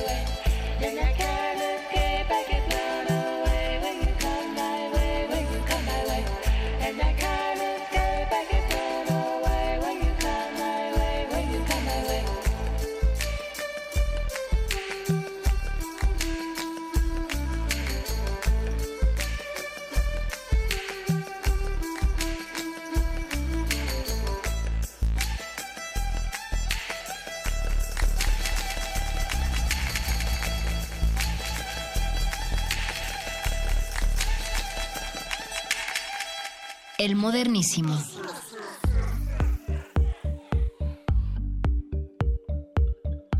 Día Internacional de la Lengua Materna y es que hablar de lengua es hablar de una de las vías para comunicarnos con el mundo, desde solicitar y ocupar un puesto de trabajo, acceder a una educación universitaria, técnica o de cualquier nivel, hasta decirle a un médico que te duele o pedir justicia frente a un juez pues para el caso de las lenguas indígenas no es diferente de cualquier otro idioma o lengua y el Estado mexicano mantiene una deuda histórica con la protección de sus hablantes. Y para hablar del tema ya está en la línea Margarita Warholz. Ella es etnóloga por la Escuela Nacional de Antropología e Historia, la ENA, y columnista del portal Animal Político, desde donde se dedica a escribir sobre los diversos temas que atañen a los pueblos indígenas en nuestro país. Margarita, muchas gracias, buenas noches, muchas gracias por aceptar esta invitación. Buenas noches, Berenice. Muchas gracias por invitarme y buenas noches a todos los que nos escuchan. Gracias, Margarita. Pues primero empezar con lo primero, como se dice, con el panorama general de los pueblos indígenas, tú que lo analizas desde distintos puntos, desde distintas aristas, ¿cuál es ese panorama eh, al día de hoy? cómo estamos en términos de derechos para y de acceso también a esos derechos y a los servicios por parte de los pueblos indígenas. Mira, es lamentable la situación en la que se encuentran los pueblos indígenas en México. Sabemos que son los más marginados de los marginados. Los municipios indígenas son los de mayor alto grado de marginación, según todos los que analizan eso, ¿no? Coneval y Inegi, etcétera. Los derechos indígenas no se cumplen. Fueron muchos años de lucha de los pueblos indígenas a nivel mundial para que se establecieran sus derechos y la realidad es que no se cumplen ningunos, entre ellos los derechos lingüísticos, ¿no? Claro. Los pueblos indígenas están ahorita siendo víctimas de despojo de sus territorios, de sus recursos naturales, de sus conocimientos, en gran parte por los megaproyectos, las empresas mineras que llegan y sin consultar, o sea, violando el derecho que tienen a la consulta, estipulado en el artículo segundo de la Constitución. Un derecho básico, importantísimo, ¿no? Exacto, o sea, si van a llegar a mi casa y van a, a, a, a, destruirla para construir un edificio, pues me tienen que preguntar primero, claro. ¿no? Si llegan a una comunidad indígena, no, pues váyanse todos de aquí porque vamos a hacer una mina y con fracking y todo y ya, ya valimos, ¿no? Claro. Entonces, esa es la situación que enfrentan actualmente en México los pueblos indígenas, ¿no? Por supuesto, y dentro de este contexto que apenas es una pinceladita este, muy por encima, pero que efectivamente pues retratas eh, esta eh, injusticia, esta desigualdad muy marcada para los eh, pueblos indígenas con el resto de la población o en comparación con, con todos los demás. ¿Cuáles son estas necesidades específicas hablando de derechos lingüísticos? ¿Qué tendría que tomar en cuenta, por ejemplo, una política pública, un programa estatal, municipal, para atender de manera eh, pues eficiente las necesidades lingüísticas de estas comunidades hoy que hablamos en el Día Internacional de la Lengua Materna, Margarita? Exacto, mira, como, como tú ya decías, los, digo, deberían tener derecho los indígenas a que si van a un hospital puedan decir que les duele en su idioma, ¿no? A que si enfrentan un juicio este, puedan entender de qué los están acusando mínimamente. Que hay eh, personas indígenas en las cárceles, en procesos, y tienen esta dificultad, ¿no? Sí, hay alrededor de 9.000 presos indígenas y muchas veces no saben ni siquiera por qué están ahí, a veces ni dónde están. Claro. ¿no? O sea, de pronto llegan, sacan de tu casa, te meten al bote y no entiendes qué está pasando. Sí. Para ello se supone que debería de haber traductores, ¿no? El INALI está formando traductores, pero resulta que este hay 7 millones de hablantes de lenguas indígenas más o menos en México y solamente hay 600 traductores que no cubren todas las lenguas. Claro, claro, ajá. Entonces, sí, por supuesto, si hablábamos de O 68. sea, si tú hablas una que todavía no hay traductor, pues ya, ya, ya no puede defenderte nadie. Claro. Además, está en la ley establecido que tienen derecho a un traductor, pero resulta que nadie le paga a los traductores. Sí. Porque los del juzgado dicen, ah, no, pues eso le toca al INALI, ¿no? Al Instituto Nacional de Lenguas Indígenas. Los del INALI no tienen presupuesto para pagarles ni, ni tendrían por qué, ¿no? Que además Así el como hay un presupuesto- abogado de oficio, debería de haber un traductor de oficio al que le paga el Estado. Que además el presupuesto para atender necesidades indígenas ha, ha- ha disminuido, ¿no? Ah, claro. Ajá, que es ha otro, bajado otro punto. considerablemente en los últimos años, ¿no? Claro. Y hablando entonces, siguiendo con esta cuestión de los derechos lingüísticos, ¿qué más decir al respecto, Margarita? Mira, en México tenemos, como, como suelen hacer aquí, ¿no? Hay un problema, hacemos una ley para resolverlo, pero no cumplimos la ley. Entonces ya nos vimos muy bien porque hicimos la ley, pero no se cumple. Tenemos una de las mejores leyes de derechos lingüísticos del mundo, ¿no? Sí. Pero no se cumple. Si se cumpliera, ya estaríamos, digamos, del otro lado, ¿no? Claro, claro, que, eso pasa además en muchos otros aspectos de la vida social y pública de nuestro país, ¿no? Tenemos Claro. eh, convenios firmados, tratados internacionales, ratificaciones al por mayor para aventar para arriba, pero en, en la práctica, pues se lleva a cabo poco, o, eh, muy poco, pues deja mucho que desear, ¿no? Exactamente, van nuestros embajadores a presumir, no es que en México ya firmamos el convenio y tenemos las leyes que lo respaldan, bla, bla, bla. Pues sí, pero vete al campo, vete a la realidad y no se cumple absolutamente nada, ¿no? Claro. Por ejemplo, dice la, la Ley General de, de Derechos Indígenas, además de lo del traductor, ¿no? Dice que las lenguas indígenas serán válidas al igual que el español, porque son consideradas lenguas oficiales ya todas, Sí. para cualquier asunto o trámite de carácter público. No hay funcionarios, ni municipales, ni estatales, ni federales, que atiendan en idiomas indígenas. O sea, tú llegas a cualquier dependencia gubernamental y a menos que por casualidad el funcionario del municipio, como es de ahí, habla el idioma, ¿no? Sí.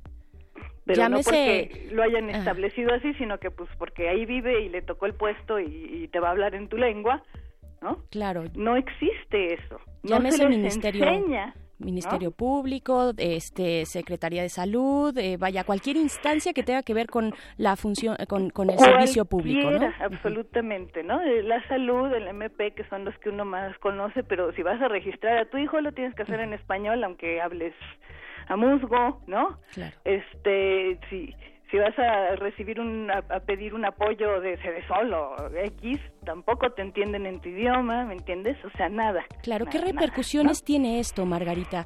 Eh, las, los pueblos indígenas desprotegidos de esta manera eh, en sus derechos lingüísticos, ¿qué, ¿qué repercusiones tiene pues para su vida cotidiana y también para la lengua en sí misma? Que supongo yo, eh, o me adelantaría a decir que pues te vas separando de ella, vas dejándola a un lado para adoptar pues eh, el idioma español y, y tener acceso a estos derechos, ¿no? Lo cual pues no es lo ideal en, en ningún caso.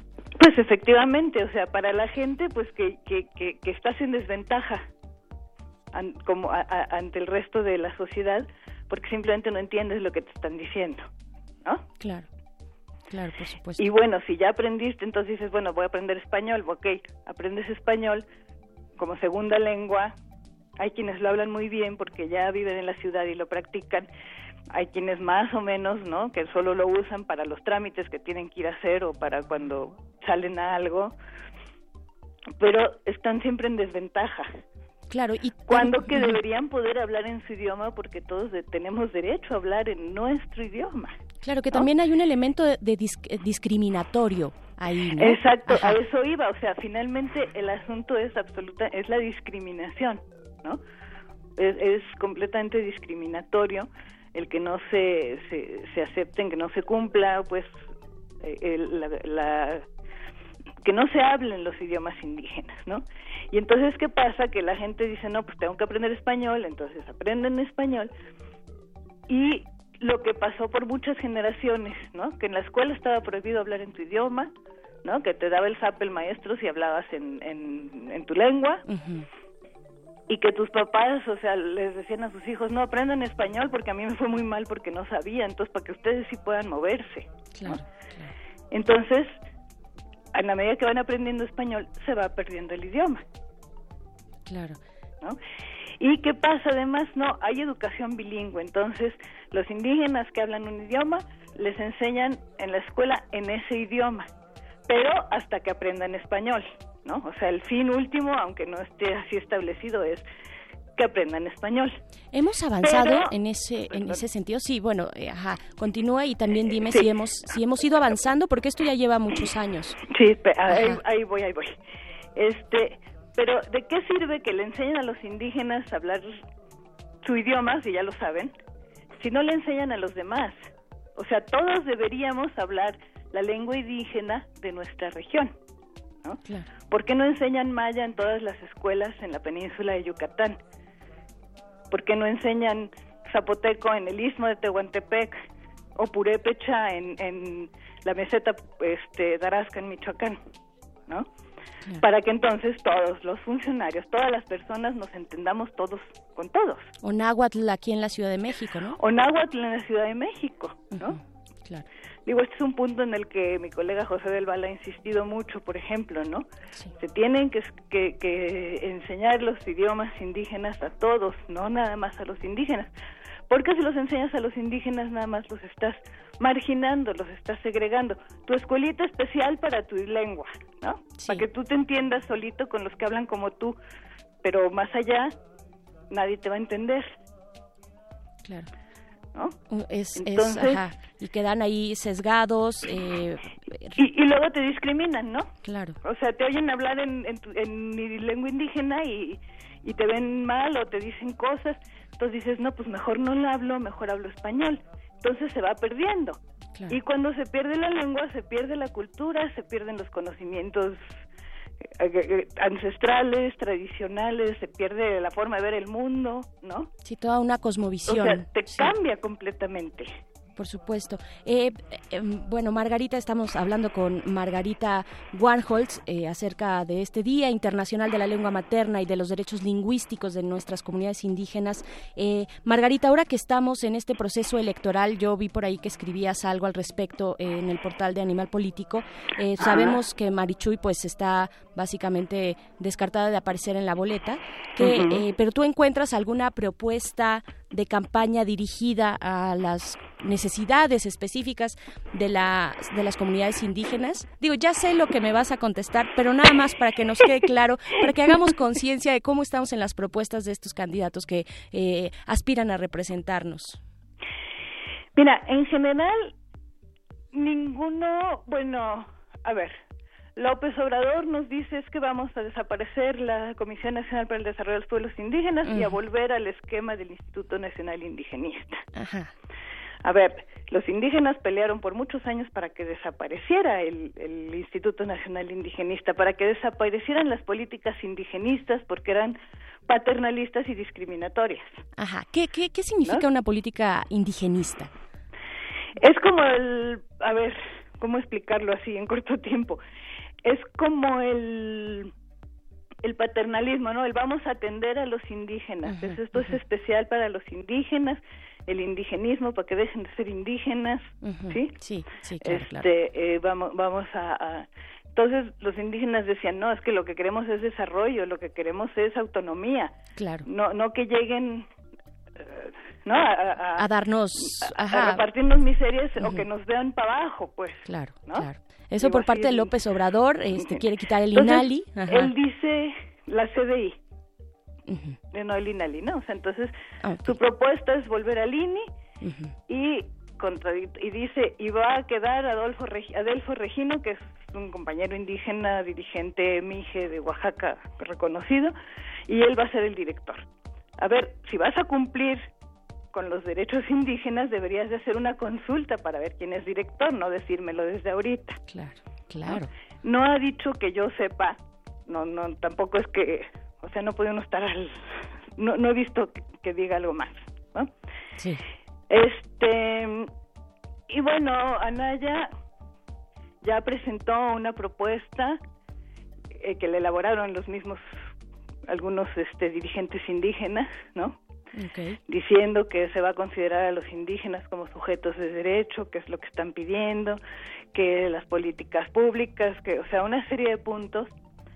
Pero, digo, están muy bien porque son las demandas históricas que le presentaron los mismos indígenas y que las asumió, ¿no? Sí. Aunque yo no sé si sepa lo que está diciendo.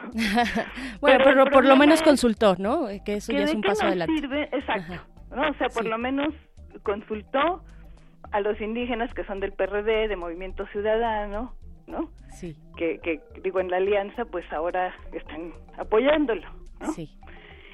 Y este, pero lo que yo creo es de qué sirve que digan y que propongan si no lo van a cumplir a la hora de la hora. Ah, por supuesto. O sea, si no les creemos nada, tampoco les vamos a creer eso, ¿no? Definitivamente. O- y, y Meade, por ejemplo, que pues va ahí para su arranque de pre-campaña en diciembre pasado y a tomarse la foto, que es una foto ya tradicional, ¿no? Este, Margarita, Sí, sí, sí, de los candidatos los del PRI. candidatos Todos. pasan por San Juan Chamula, bueno, los del PRI por San Juan Chamula, porque es un pueblo básicamente priista. Priista, está el... se el- ponen el disfraz y se toman Sí. la foto. eh, o sea, ¿no? tiene un edificio del PRI en la plaza principal, ¿no? Sí, sí, en San sí, o Juan. sea, ahí sí son...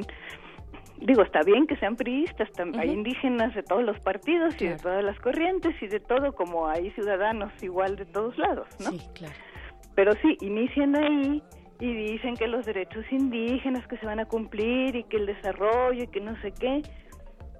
Pero hasta ahora pues no lo han cumplido nadie, ¿no? Claro, sí. O ponen las zonas económicas especiales como que van a ser la alternativa de desarrollo para las zonas este, indígenas marginadas, cuando lo que van a hacer es ir y expulsar a los indígenas de ahí para poner industrias contaminantes en, en- empresas privadas que si acaso van a contratar de afanadores a los pueblos indígenas. Claro, ¿no? privadas y extranjeras. extranjeras, por supuesto, sí. Pues- que no le van a dar empleo a la gente local.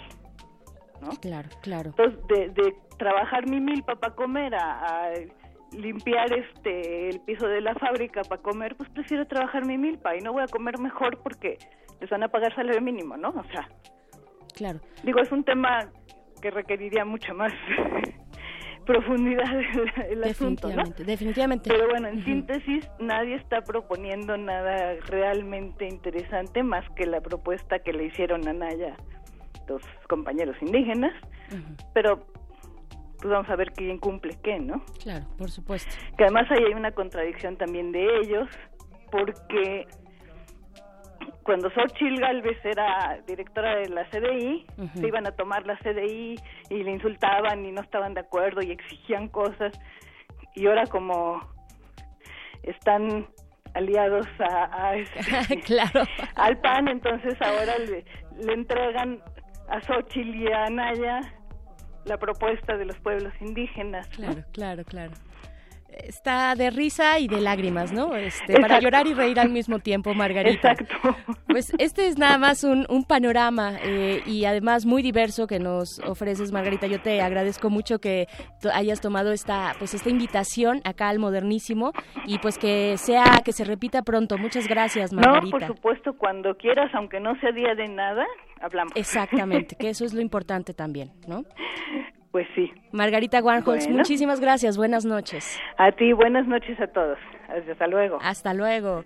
Y nos vamos con música para alivianarnos un poquito, para soltar un poco el cuerpo también. Vamos a escuchar a MC Chama, es un rapero maya. La canción se llama Kiman Kinole, espero haberlo dicho bien en maya, eh, que significa es, estoy contento, eso significa Kiman King Ole. Regresamos para seguir hablando de lenguas indígenas en el modernísimo. El modernísimo. Es el MC Chama, PG Studio Producciones. Beitunu chambala. Kima king ole king talin kaitesh le kaya chan la que shinkat kawuyesh. Tumen guayela kin sit ma baash. Kima ni met tu la kalinka. Kima king ole king talin kaitesh le kaya chan la que shinkat kawuyesh.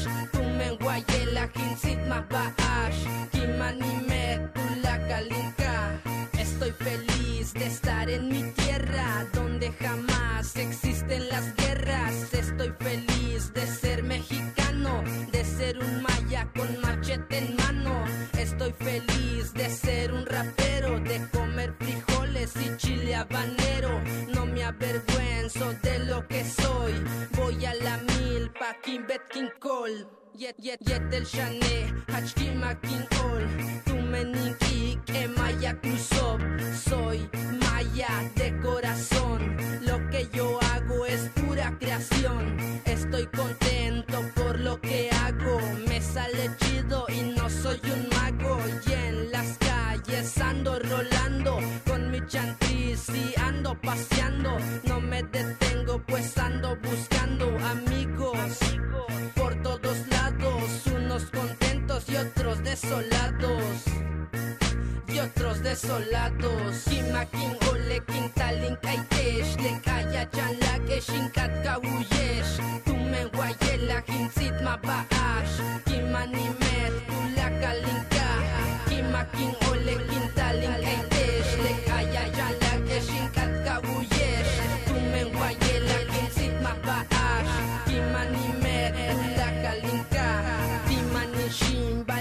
el chané Tanin caótic más yabit milen. A mí no me importa lo que me digan. Sigo pa'lante, sigo pa' arriba Dijo su kense, soy de coraza.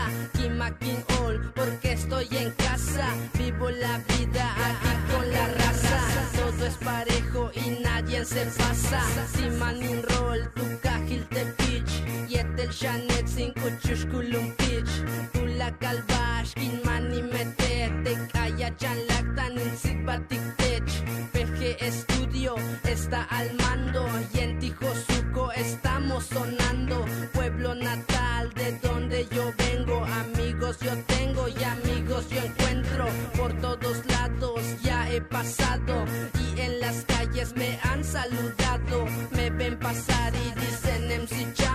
Pues mis carnales siempre así me llaman. Kimakin ole kintalin kaitesh Le kaya chan la que shinkat kawuyesh Tumen guayela hinsit mabaash Kimanimet tu la kalinka Kimakin ole kintalin kaitesh Le kaya chan la que shinkat kawuyesh Tumen guayela hinsit mabaash Kimanimet tu la Aki yo, normal. Yeah. Na batik tes bat shachkit manik metik kahal. Oh, otzug, otzug. Oh, yeah.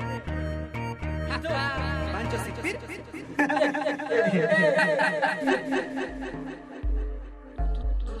Ari chintaksin maya indin wandagma engisarinka tumiri kuriskanya.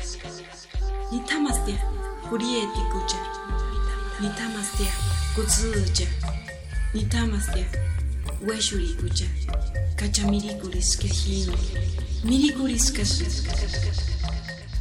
chanuturjurasngia uchenkumanche kuis. Gusta chinisini carinisini ucha El modernísimo.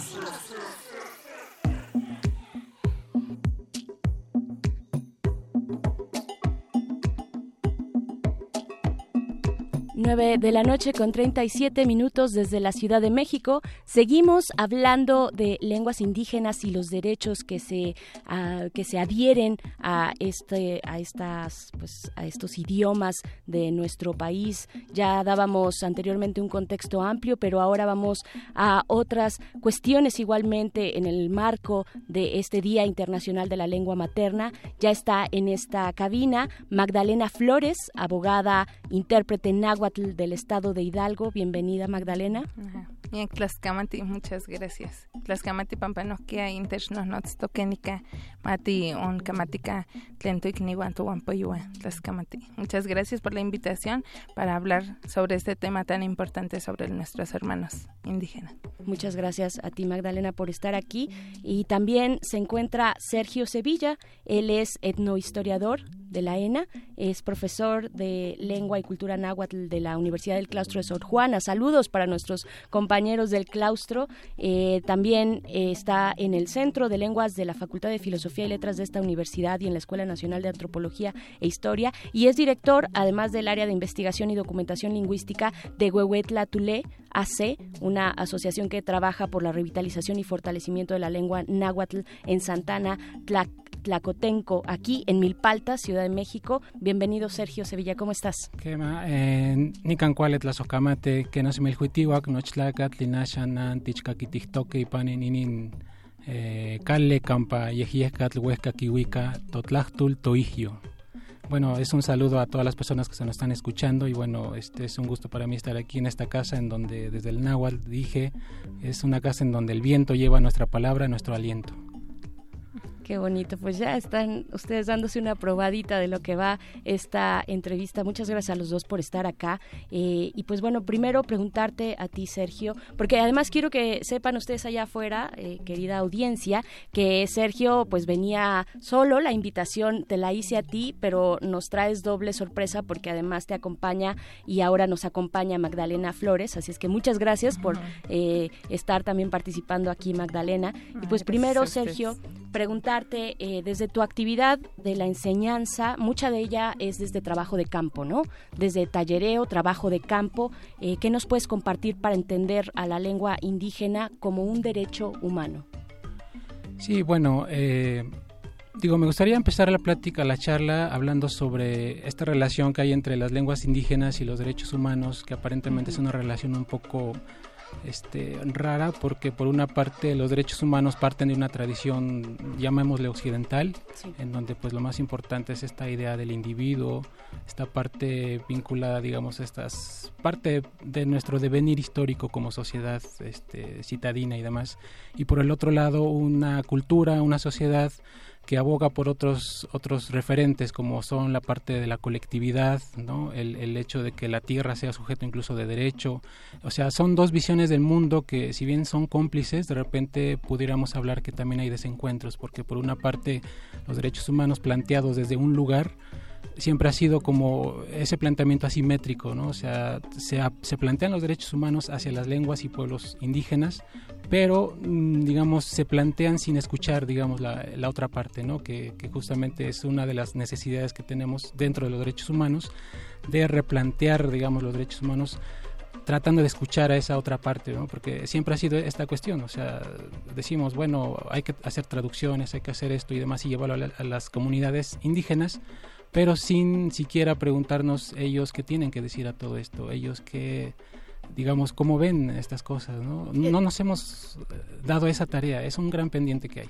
Es una visión indigenista, ¿no? De proteccionista. Bueno, lo hablábamos en la, en la entrevista anterior también un poco tratando de eh, di- eh, un poco diseñar, bueno, más bien eh, dilucidar qué significa esto del indigenismo y me suena lo que me estás diciendo desde esta visión occidental, blanca además, ¿no? Europea casi casi si quieres, de los derechos humanos frente a las necesidades propias de una comunidad donde ellos pueden y ellas pueden hacer sus propias peticiones, eh, hablar por sí mismos y decir, estos somos, aquí estamos y necesitamos esto, ¿no?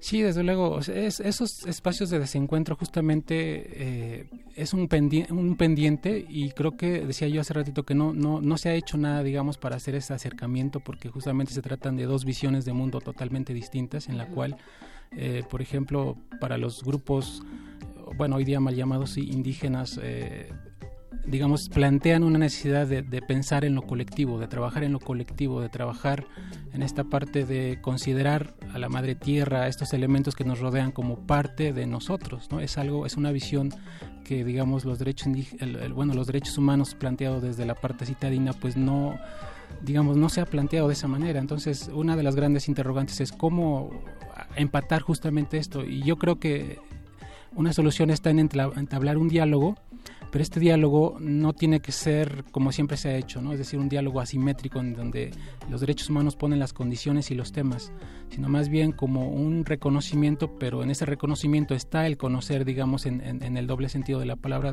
de hacer una labor primero de deconstrucción de ambos lados y luego una vez desarropados de toda esta ideología, de toda la cultura y de todo lo demás, ahora sí poder acercarnos y empezar a establecer un verdadero diálogo. Claro, y te, te voy a hacer una pregunta muy básica a los dos, también a ti, Magdalena. Eh, no sé quién quiera responderlas. Igual, eh, ¿cuáles son? eh, es una pregunta muy básica, pero de pronto olvidamos lo básico, ¿no? ¿Qué, se, ¿Qué se pierde en términos culturales? Ustedes que, o tú, Sergio, que vienes tam- también desde la parte de formación etnolingüística, desde la parte sociolingüística, esta parte cultural eh, con relación a la lengua, ¿qué se pierde cuando entonces no hay este diálogo entre los derechos humanos y cómo se están viviendo las lenguas indígenas? Y bueno, decías nada más entre paréntesis, no deben ser llamados pueblos indígenas, sino... Pues digo, yo yo yo votaría que, que llamáramos, llamáramos a los pueblos por su propio nombre, ¿no? Por su eh, su término propio, pues a nosotros, bueno, no sé en el caso de Magdalena, pero nosotros nos llamamos eh, más iguales, no sé. O sea, Sí, somos más sí, iguales, ¿no? O sea, no somos nahuas, no somos indígenas, somos más iguales. Yo, haría votos por eso, ¿no? Igual eh, no llamar rarámuris a los rarámuris, sino más bien escuchar a ellos cómo se nombran a sí mismos y respetar esa, esa forma de ver el mundo, porque en ello incluso va una cosmovisión. No sé qué comparta Magdalena, pero digo, hemos reflexionado sobre esta palabra del más igual. Y más igual para nosotros eh, tiene muchos sentidos y uno de esos sentidos es la gente que merece, ¿no? Es decir, va implícito en ello una dignidad. eh, el más igual es aquel, aquella persona que merece. Entonces, tan solo el, el- el- nombrar a, las, a, los, a, las, a los pueblos con su etnónimo, digamos, pues estamos reconociendo y dándole un lugar que, que durante mucho tiempo se les ha negado con solo llamarlos indígenas. Claro, y ahora sí la pregunta eh, de pues qué es que estamos perdiendo, que estamos perdiendo todos, ¿no? Cuando no estamos atendiendo con una visión compartida, simétrica, eh, los derechos humanos aplicados a las lenguas indígenas. Pues en, en específico es mucha parte de la cuestión cultural, ¿no? Justamente ahorita junto con Sergio, que es donde nos conocimos en un curso, estamos hablando sobre la lengua y la cultura, ¿no? Que si al enseñar las lenguas eh, va implícita la cultura y pues todos estamos en ese en ese acuerdo, ¿no? Y justamente estábamos planteándonos que no nos podríamos eh, cuestionar a partir de un punto citadino, o sea, de, de cómo preguntar sobre eh, en un contexto de, hotel y cosas así, porque en una comunidad vas y pues no hay hotel, ¿no? O sea, como que no se, no se actualiza ese, ese contexto en el que se quiere enseñar, o sea, otra vez desde arriba hacia abajo, sino más bien, como bien dice Sergio, eh, esta parte de cómo qué necesitamos nosotros hablar, cómo nos comunicamos. A lo mejor ya ahorita, por ejemplo, él y yo que hablamos la lengua, pues en un contexto escolar y todo eso nos podemos entender en cuestión de lengua, en cuestión de la cultura, ¿no? Entonces, pero si solo vemos desde esta parte individualista, ¿no? Nos perdemos de la colectividad, nos perdemos de, de las tradiciones, ¿no? Eh, hacemos a un lado, vaya, esas cuestiones que a lo mejor en, en la lengua no se, no se notan, no se, no se transmiten, ¿no? Como nosotros lo, lo decimos, nos estábamos cuestionando a partir de nuestras hermosas variantes que hay, eh, cada una tan válida como la otra, eh, como en un sentido metafórico decimos el significado de, de cada palabra, eh, más allá de como lo decimos en español, ¿no? A- En español lo, lo lees en el diccionario y te dice la definición y, y te habla de las cuestiones físicas o como lo observa uno, pero nosotros hablando de, del náhuatl, ¿no? Estábamos hablando de las, de las partes sexuales, ¿no? De los órganos sexuales y se le denomina en unas formas metafóricas muy padre en cada variante, ¿no? Entonces tiene un, significa, un significado mucho más amplio, te lleva al contexto, al respeto, a, a la divinidad. Qué, qué bonito, por favor, Sergio. Bueno, eh, yo creo que sí se pierden muchas cosas al, al, al solo, eh, al entablar estos diálogos asimétricos, ¿no? O sea, desde un solo lugar, porque las lenguas y culturas originarias de este país tienen mucho que aportar a esta visión que le hace falta a los derechos humanos, que es una visión más este, abierta a la pluralidad, ¿no? O sea, desde la historia, eh, nuestros pueblos mesoamericanos, digamos, tuvieron esta, esta, esta propiedad, esta característica de, ser, no voy a decir incluyente, sino ser, eh, manejar este ámbito de lo colectivo, incluso hasta en la esfera de lo político, ¿no? O sea, cuando hay un pasaje muy hermoso que, que recuerdo de cuando llegaron los españoles a Cholula y, y- llegaron diciendo, quiten a sus dioses, vamos a poner al nuestro, refiriéndose al cristiano, y, y uno de los principales dijo, no, no, más bien le vamos a poner una, una capilla a nosotros mismos y los vamos a adorar como adoramos a los otros dioses. Entonces ahí se ve reflejado esta, esta propuesta que podría, podríamos considerar de las lenguas y culturas originarias hacia los derechos humanos en tanto que es una propuesta pluricultural. O sea, realmente la, la cosmovisión de nuestros pueblos permite el, el poder convivir en pluralidad creo que esa es una parte bien riquísima que no hemos volteado a ver, digamos, como sociedad mexicana. Y bueno, y esto sin mencionar lo que justamente hablaba eh, la compañera de cómo en el lenguaje mismo va implícito una, una serie de contenidos maravillosos que nosotros realmente nos hemos perdido porque no hemos solo hemos hablado desde un lugar, desde un nosotros. ¿no? Desde un yo además ¿no? Individual uh -huh. desde la ciudad desde la urbe donde pues difícilmente muy difícilmente hacemos comunidad al menos en el centro no que, que no es lo mismo que las periferias o bueno las periferias o estos lugares donde todavía hay eh, pueblos originarios no que tienen unas prácticas bien bien distintas. Yo soy de Tlalpan bueno no soy de Tlalpan pero uh -huh. vivo ahí desde hace muchos años y me puedo dar cuenta también de, de estas diferencias muy marcadas. Tú eres de Milpalta no así es. Ajá. Eh, bueno estamos hablando con Sergio Sevilla y Magdalena Flores, ya lo están escuchando ustedes. También eh, preguntarte, Sergio, desde la práctica docente que tú llevas a cabo, vaya, esta, esta universidad tiene proyectos y tiene programas para que los alumnos y alumnas de todas las carreras, supongo yo, de cualquier carrera, puedan tener una enseñanza, en este caso del náhuatl, para después hacer eh, una incursión de campo, no sé si, o vaya, prestar su servicio profesional en las comunidades que ya decíamos tanto, tanto se requiere, ¿no? Desde, eh, como en tu caso, Magdalena, una abogada o un médico o un traductor incluso eh, sencillamente, ¿no? Que, ¿cómo, ¿Cómo has visto tú esta práctica desde la academia? ¿Cómo, ¿Cuáles son los retos que tienes tú frente a tus alumnos y alumnas para, pues, para este entendimiento? Claro, eh, la materia que imparto, de hecho, bueno, es exclusiva de, de, la carrera de Derechos Humanos y Gestión de Paz. Y justamente una de las en preguntas en el claustro, sí. eh, claro, en la sí, Universidad del Claustro de Sor Juana. Uh -huh. eh, y una de las preguntas que se planteó justamente es una lengua indígena para qué? O sea, uh -huh. en esta en este proceso de formación de los alumnos, una lengua indígena para qué? Y bueno, es una respuesta que no todavía no termina de cojarse, pero sí sabíamos que era bueno, se sabía que era importante incluir dentro de esta de esta, esta formación curricular de los chicos, pues una materia que, que, viera esta parte de, de, los pueblos y comunidades originarias.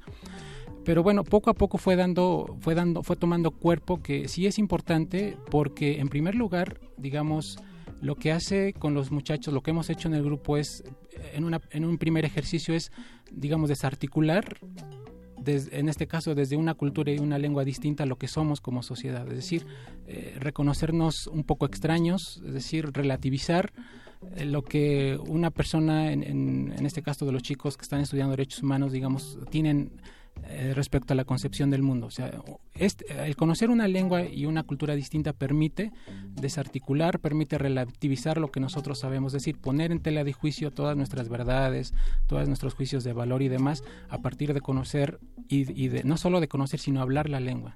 Entonces, en ese, ese es un primer momento ¿no? en el cual los chicos dijeron, sí es importante porque nunca habíamos visto el mundo desde esta visión.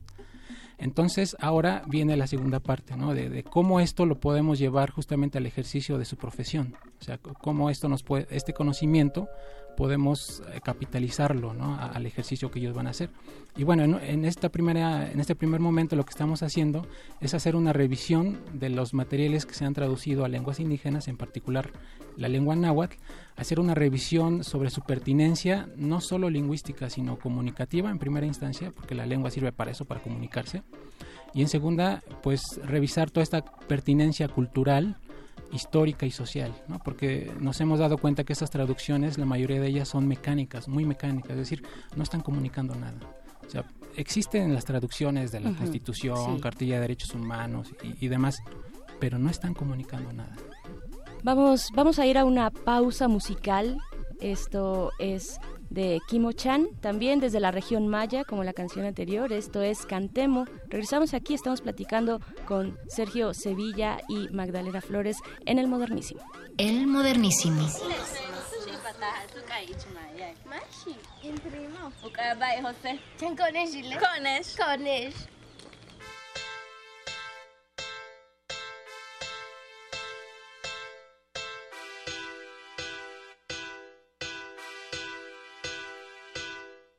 Weye achanca calwe anchaco. Weye achanca calwe no cochaco. Weye achanca calwe anchao. Weye achanca kalway no chao Wayak chan kakal, way kakash kakustal Kak bime ya ichkash san samaltuta luz hasta el bello Wayak chan kakal, way anchao Wayak chan kakal, way kakash kakustal Kak bime ya ichkash san samaltuta luz hasta el Tanu talus hasta le kak bime ya ichkash Toneakash kakustal, que ya chencha la cana. Aunque solo es para tragar Vivimos muy felices aquí en mi tierra natal. Tonekak pakignal, san samal kak bime ya. Kuchmak locha, kuchmak bat. Hasta aquí makako, tak mayati cheka sho Kakangu ahi shin, yankine kumenda pi. Yaba kumenda hambi, waya chupa la lobo tu la calle tu. Ipil kote nashin bati altawil matituzka chi Woye yabachana kumenda hachki ashtu kaki Tone kakbin me ya san samal kesh choko kim Kakbin kash takana kesh achenu champit Bala yete wini wik Ki yolo tu bashlo tu zik balo.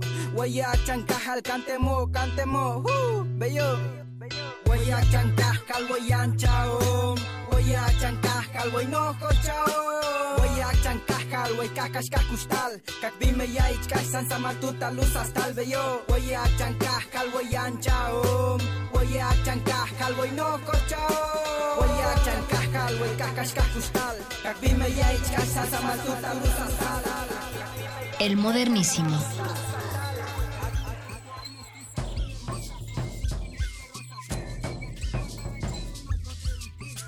Resistencia modulada, el modernísimo. Ya regresamos cuando son las 9.55 de la noche. Nos queda muy poquito. Queremos aprovechar eh, esta conversación con Sergio Sevilla y Magdalena Flores. Magdalena, tú es, pues eres abogada, intérprete además del náhuatl, originaria del estado de Hidalgo. Eh, ¿Cómo ¿Cuál es tu eh, comentario respecto a la, al acceso a la justicia para personas que pertenecen, que pertenecen a una comunidad indígena? Eh, hablábamos fuera del aire que hay una diferencia, por ejemplo, entre las personas en reclusión aquí en la Ciudad de México frente a otros reclusorios del país, ¿no?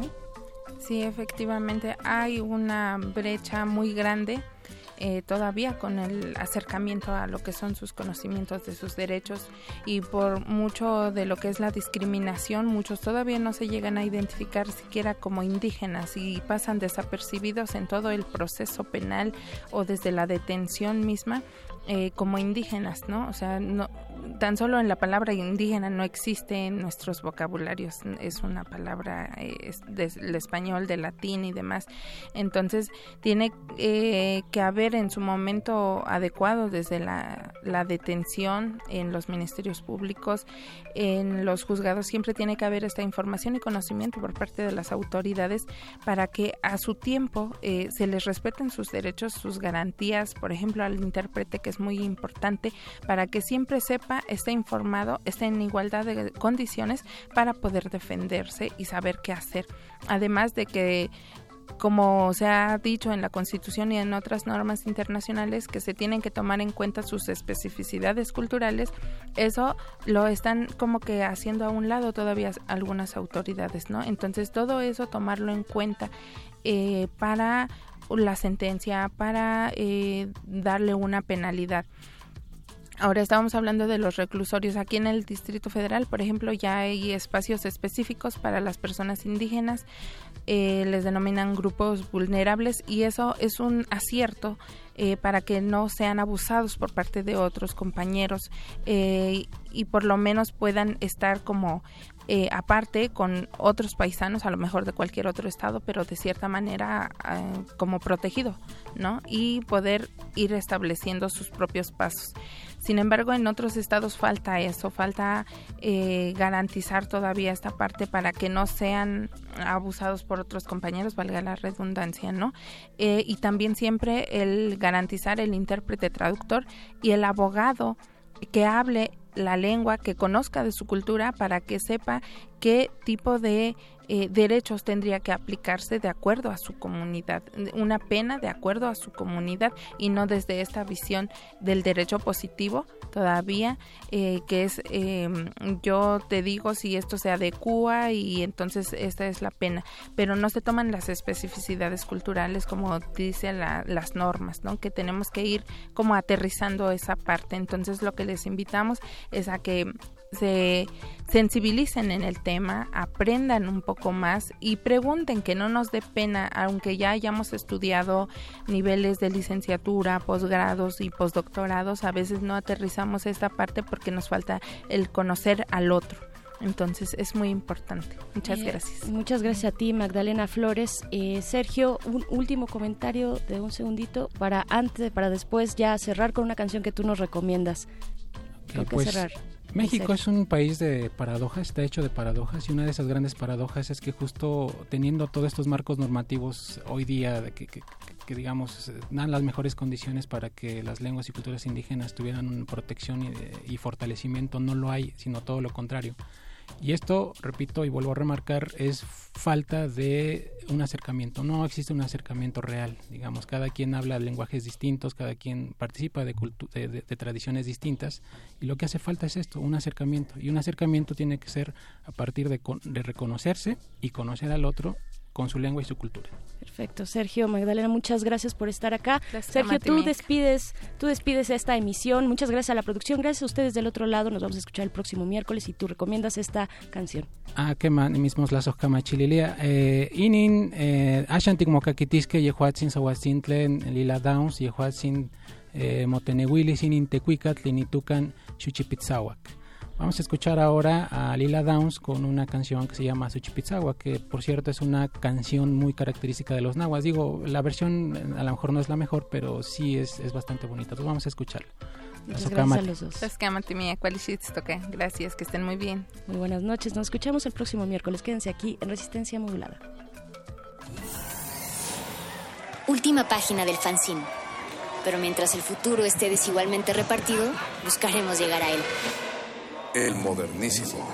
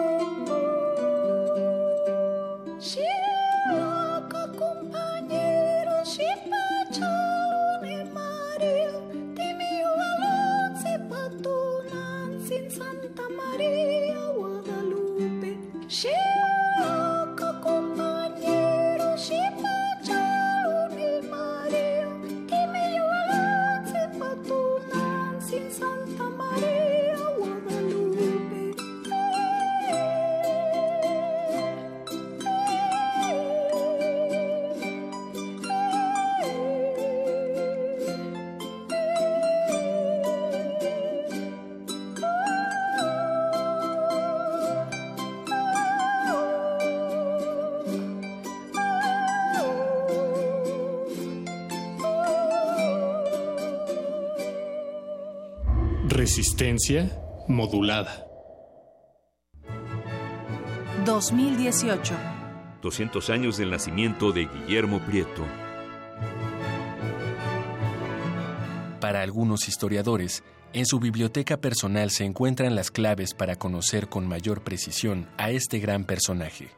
Entonces, hablar de una biblioteca, de un moderno y de una biblioteca de combate, se orienta precisamente a subrayar la importancia que para nosotros, como mexicanos, herederos de esta tradición cultural, tenemos y la posibilidad que nos ofrece a través de, con- de conocer su inventario, tener una idea muy clara de cuál era la conformación de esa biblioteca, las distintas redes que se van tejiendo entre los distintos autores, entre los títulos y las sorpresas que nos puede deparar, porque esa es una cuestión que también tenemos que ver. Alberto Partida Gómez, Instituto de Investigaciones Bibliográficas, UNAM. Guillermo Prieto, 96.1 de FM, Radio UNAM, Experiencia Sonora. Fue el primer instrumento musical de la historia y es el primero que usamos en la vida. ¿Sabes usarlo correctamente? Te invitamos a cursar el taller La voz hablada y cantada del actor, nivel 1. Aprende de manera teórica y práctica conceptos básicos en el uso de la voz en un taller dirigido a actores, locutores y cantantes que deseen perfeccionar su técnica. Todos los martes y jueves, del 13 de marzo al 12 de abril, de las 18 a las 21 horas, en el aula 2 de Radio UNAM, Adolfo Prieto 133, Colonia del Valle. Informes e inscripciones al 5623-3272. Imparte Sergio Rud. Tuya es la voz. Radio UNAM. Experiencia sonora. Juntos somos más fuertes.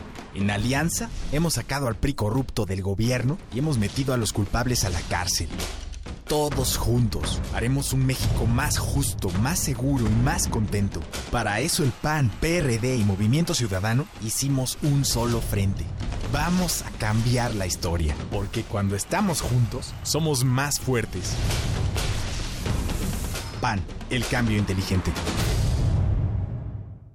En nuestro país, el incremento de embarazos a temprana edad va en aumento.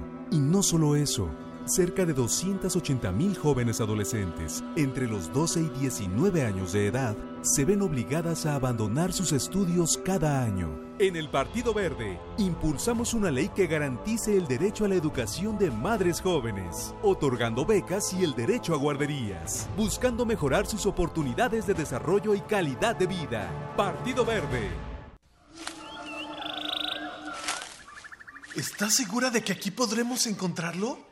Sí, el Ficunamus magnificentus solo se deja ver en esta zona pedregosa entre febrero y marzo. ¿Y es verdad lo que dicen? ¿Se alimenta de 24 cuadros por segundo? Esta criatura endémica de ciudad universitaria es toda una maravilla. ¡Oh! ¡Miren! ¡Ahí está! ¡Se acerca!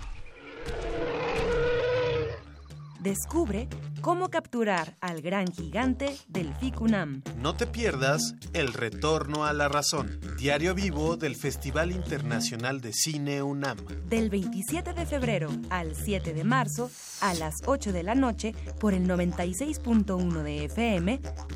Radio UNAM, experiencia sonora. El INE vigila e investiga que se haga buen uso del dinero utilizado por los contendientes para que no excedan el tope de gastos previamente definido para cada elección. Para garantizar la equidad, las quejas son atendidas por el INE, quien las investiga y envía para su resolución al Tribunal Electoral del Poder Judicial de la Federación conforme a la ley. El INE sanciona en caso de encontrar irregularidades, tanto en las quejas como en la fiscalización. Los inconformes pueden acudir al tribunal, quien resuelve en definitiva. Voto libre. INE. El Tribunal Electoral de la Ciudad de México trabaja antes, durante y después de una elección, porque además de defender tu voto, te atiende si no se respetan tus derechos político-electorales. Imparte justicia cuando existen inconformidades en elecciones internas de partidos políticos, comités ciudadanos y consejos de los pueblos. Además resuelve controversias en elecciones de autoridades en la Ciudad de México y en consultas ciudadanas. Tribunal Electoral de la Ciudad de México. De principio a fin, justicia en tu elección. Es natural del ser humano desplazarse, cambiar, rotar en el mundo. También es natural echar raíces y sentirse triste de arrancarlas. Comprendí mi fragilidad, mi efímera existencia. Un documental artístico, una denuncia con el cuerpo, un experimento teatral y dancístico. Radio UNAM te invita a reflexionar con el espectáculo Entre la bestia y un cielo repleto de estrellas, referencia a una civilización ausente, original de Edgar Quevedo. Todos los martes de Danza de Febrero, a las 20 horas, en la sala Julián Carrillo de Radio UNAM, Adolfo Prieto 133, Colonia del Valle, cerca del Metrobús Amores. La entrada es libre. El extraño personaje de mis sueños me pregunta, ¿has escuchado mis llamados? El desplazamiento es una necesidad que en la actualidad nos pone en peligro. Radio UNAM, experiencia sonora. PRD, Izquierda Hoy. Somos la izquierda que se identifica con las y los jóvenes, convencidos de lo que creemos, porque cuando dicen desigualdad, reclamamos igualdad. Cuando dicen jerarquía, reivindicamos la equidad. Cuando imponen control, decimos respeto a la diversidad. Y cuando hay abusos, exigimos nuestros derechos, los de todas y todos, sin distinciones. Estas son nuestras causas, es la actitud con la que vivimos. Hoy es nuestro tiempo y estamos seguros de una cosa. Somos la izquierda de hoy. Movimiento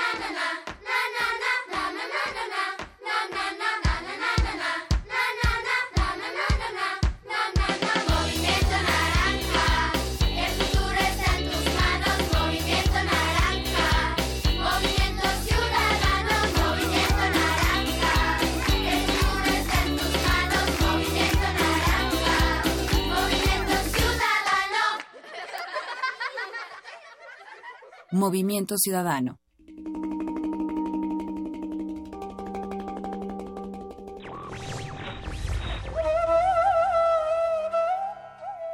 Un hombre libre es aquel que, teniendo fuerza y talento para hacer una cosa, no encuentra trabas a su voluntad. Thomas Hughes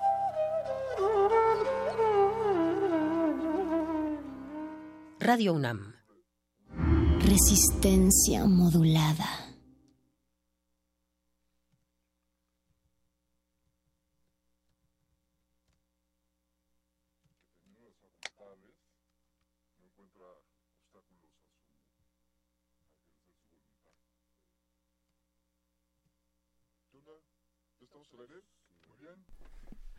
Bienvenidos sean todos ustedes al 96.1 de frecuencia modulada, cosa que ya sabías porque seguramente lo estás sintonizando en el aparato receptor de tu automóvil o probablemente estés escuchando estas ondas hercianas o estas ondas de sonido que viajan a través de las ondas hercianas desde el radio de tu casa o también desde una computadora o incluso incluso desde un teléfono celular. Si eres tú quien nos está escuchando desde un teléfono celular, te damos la bienvenida a este resistor que cumple tres años de existencia y está conducido por Eloísa Gómez. Hola Eloísa.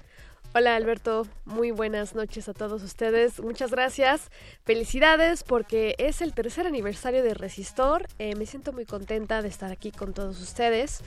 Eh, y pues muchas gracias, muchas gracias por, por sus cálidos, eh, sus cálidas felicitaciones. Si ustedes quieren, por favor, mandarnos alguna felicitación, algún saludo, pueden escribirnos a nuestras redes sociales. Estamos en Facebook como Resistencia Modulada y en Twitter como arroba R Modulada. Alberto Candini también pueden llamarnos por teléfono a este aparato moderno, posmoderno, antiguito también, al número 55 47 76 90 81. Eh, no, vuelvo a corregir, 55 23 76 82 es el número al que ustedes pueden hablar a cabina para que puedan pues comunicarse directamente con nosotros o dejarnos algún comentario, Alberto. Una, unas mañanitas, una felicitación, ahí unos buenos deseos, desde luego sugerencias para temas para este cuarto año que inicia, para lo que tendremos por delante en este 2018, que ya, ya está entradito en gastos, ya estamos a mediados de febrero. Ya estamos. Pero, pero son bien, ¿sí? Sí, tenemos unos temas que nos interesa mucho este año, Alberto, porque estamos pasando por un por momentos en la historia de la humanidad que son tal vez de preocuparse, algo así como la neutralidad de la red. Vamos a tener una emisión especial sobre este tema más adelante, Alberto. Ese es un, un super tema eh, del cual no debemos de perder eh, atención, Ya que nos compete a todos los que utilicemos Internet ya sea que proveamos servicios en, esa, en estos espacios o que los consumamos. El asunto de la abolición de la neutralidad de la red es algo que nos compete a todos los internautas del mundo, que por cierto se estima ya en más del 50% de la población, se habla de que más de 3.800 millones de seres humanos tienen en su posesión algún tipo de dispositivo que les permite el acceso a esta, a esta la gran nube la gran biblioteca de Alejandría o el gran Aleph que habría dicho nuestro amigo. La telaraña de la red. Y es que también este es un negociazo, ¿no? Entonces creo que están viendo también una minita de oro, están viendo que pues los miles y millones de datos que circulan en la red son valiosísimos y pues a esto nos vamos a dedicar más adelante, este, pues celebrando un poco estos tres años de Resistor. También vamos a hablar sobre la tecnología y la felicidad. Me encanta ese tema, eso está increíble porque ¿para qué otra cosa habría de servir la tecnología si no es para, para darnos felicidad? Claro pues ahí está. Estamos buscando la felicidad eterna, ¿no? A través de las tecnologías. Que ojo, es diferente que la tecnología te ayude para la felicidad a que la tecnología es la felicidad. O sea... Puede, no. puede ser que la tecnología es un camino a la felicidad. Me late, me late. Pero hay unos que consideran que la tecnología, como Ajá. dices, es la sí, felicidad. Sí. ¿no? O sea, Podemos debatir cuál es la diferencia entre ambas. Me, me gusta que, lo que tengamos ese debate en esa emisión donde hablaremos sobre la tecnología y la felicidad. ¿Qué más tendremos en el año? Por ahí tenemos Fíjate que hay uno, Elo, que te, que te quería platicar, que será sobre, bueno, ya lo habíamos comentado, sobre maquinitas Ah, mira. o las chispas o los espacios estos, los arcades o los espacios a donde los jóvenes, los niños o ahora los no tan jóvenes, como nos llaman, eh, pues pueden ir a jugar. Si tú no tienes una consola en tu casa, una consola de videojuegos, pues puedes ir a uno de estos espacios donde le agregas 5 pesos a cada maquinita y puedes tener horas de sano de entretenimiento. ¿Y todavía existen? Yo ya no he encontrado lugares en donde hay maquinitas. No, pues es que justamente ahora hay las nuevas versiones, hay las nuevas maquinitas, ya les contaremos al respecto, ya hay los espacios de con consolas para jugar con realidad virtual. Así es. Entonces, yo te diría pues que son las maquinitas de, de hoy día. O sea, el, Claro, la realidad virtual ya es como la nueva, el el nuevo, nuevo- modo. el nuevo Pac-Man. Exactamente, lo que Pac-Man. lo que Pac-Man en los 80, ahora realidad virtual en los ¿qué año estamos? visores de realidad Como no sé en qué año estamos, ¿qué te parece que, tocamos algo? Sí, pues mira, vamos a mandar a una cápsula especial sobre el tema de hoy. Vamos a hablar sobre radios comunitarias. Esto es Resistor.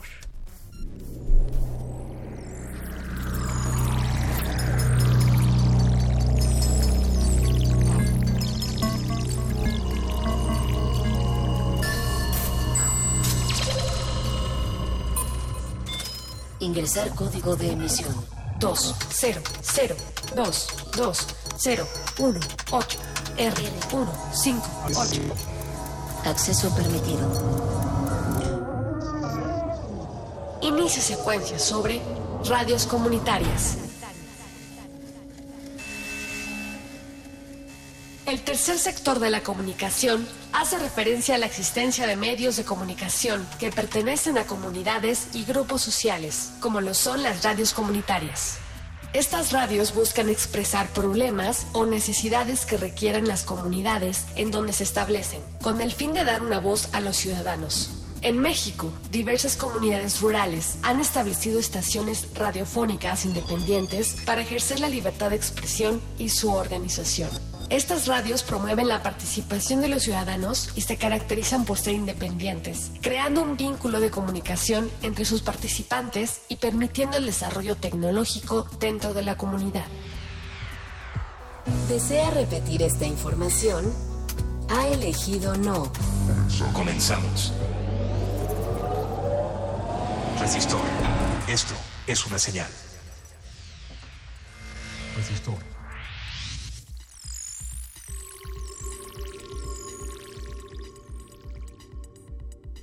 Maquinitas, tecnología, felicidad, algunos de los temas que Resistor abordará durante, durante este su cuarto año de edad. Es un, es un chamaco Resistor, ojalá que cumpla muchos, muchos años más.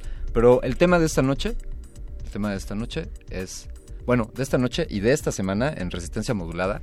Así es. Pues es sobre radios comunitarias, Alberto Candiani. Este es un tema que pues nos concierne a muchas personas, porque cuando yo hablo de radios comunitarias, es- no nada más estamos hablando sobre pues las radios que se, que se dan en algunos pueblos indígenas, en algunas regiones rurales del país. Estamos hablando también de radios universitarias, radios independientes, ¿no? Hay que saber como cuáles son las diferencias entre cada una, pero siempre una radio comunitaria está al pendiente de las necesidades o, problemáticas que está pasando esa comunidad o esa, ese grupo social. De eso se trata el tema de hoy, Alberto. Es definitivamente una, una expresión de este an- antiguo medio que es la radio. Así es. Creo que ya se merece el calificativo de antiguo. Y aparte, es- aparte bueno, se merece también eh, mencionar que es eh, considerado el tercer sector de la comunicación que es la existencia de estos medios de, eh, de comunicación que pertenecen a comunidades.